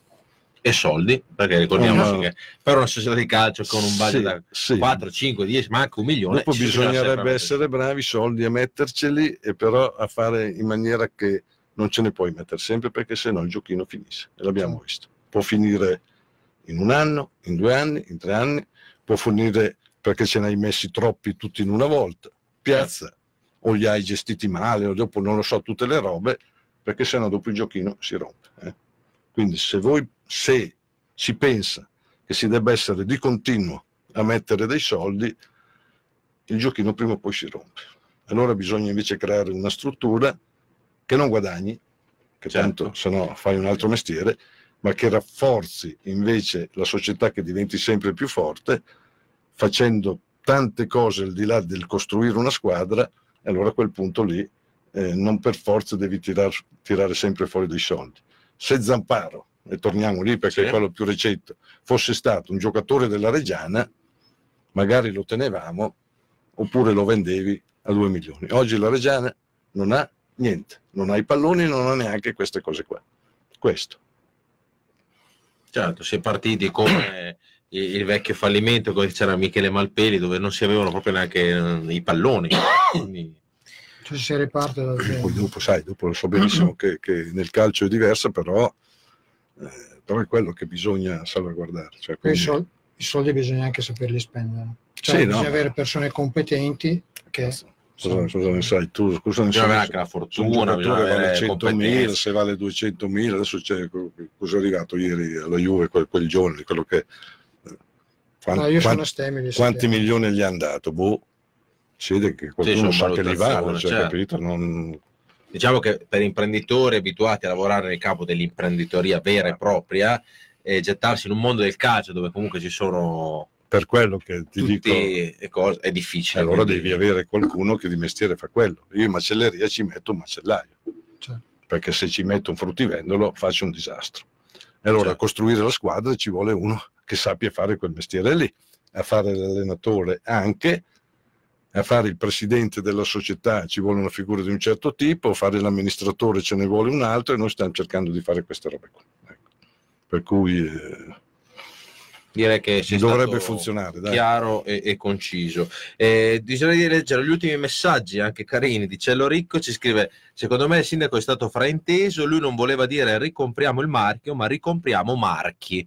E Ettore Marchi, bomber, che a Reggio ha fatto zero gol, Sì, questo sì, è veramente lo bello. ricordo anch'io Quindi lui voleva Si è comprare sbagliato. Ettore Si è Marchi, si è sbagliato. sbagliato, sì. Ehm, E, poi ci sono degli altri messaggi, niente, li ho persi. Ah, il sindaco deve fare il sindaco, Galettini Andrea, eh, eccetera. Comunque, direi che siamo arrivati al termine, anche perché abbiamo fatto due, due orette, insomma, dove hai anche spiegato tantissime cose, ci hai un po' delucidato sulla questione del romano, sulla Reggiana che verrà, che è importante, su Amadei, eccetera. Speriamo di averti come ospite eh, durante l'anno, perché noi siamo sempre qua il mercoledì che facciamo questa trasmissione. Io, Lopez, stasera c'è Roberto Alleoni, però c'è- di solito c'è Lopez e Stefano Cavazzoni. Ti sei divertito? Cioè, ti è passato? No, a me è passato il tempo, infatti quando prima mi hai fatto vedere che è lì, no? all'orario che scorre, Sì. adesso sono le 23.13, 23-13.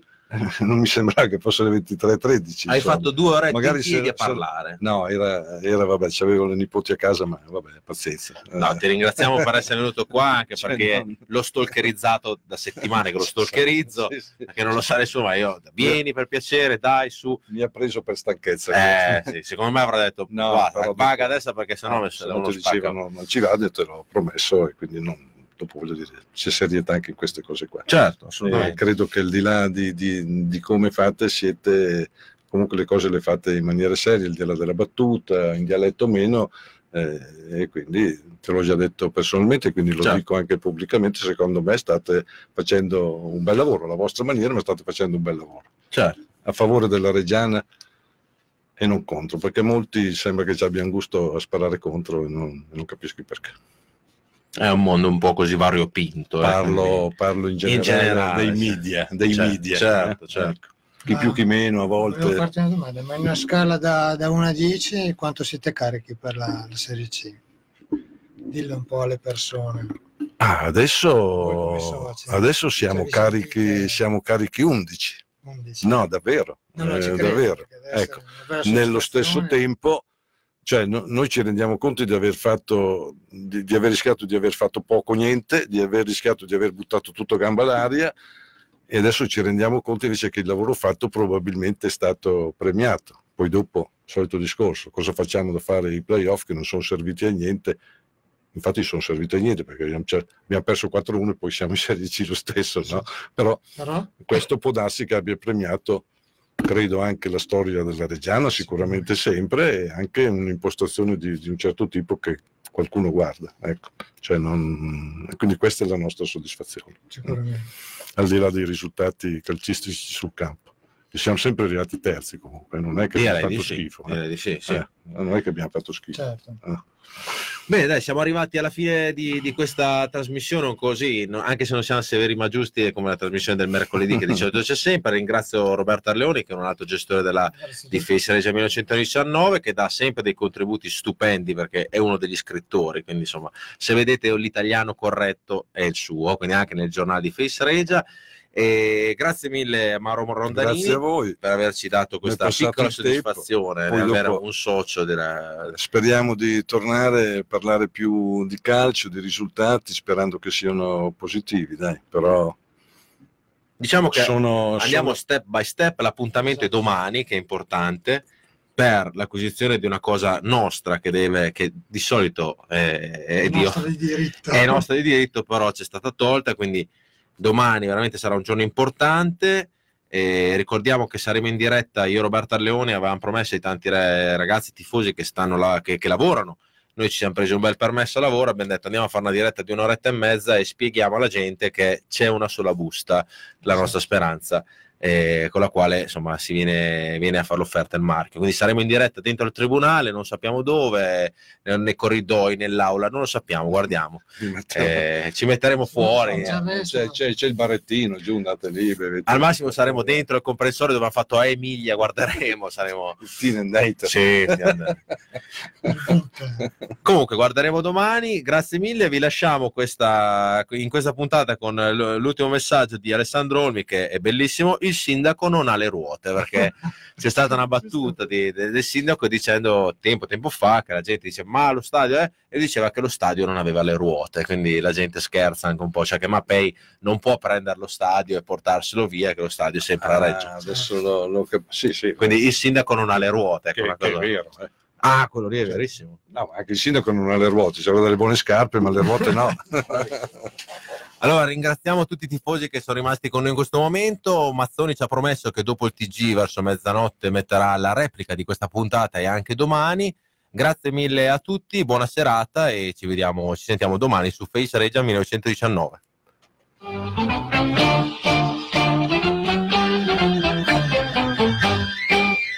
Reggiana, Reggiana, tu sei la squadra che ci riempie il cuore.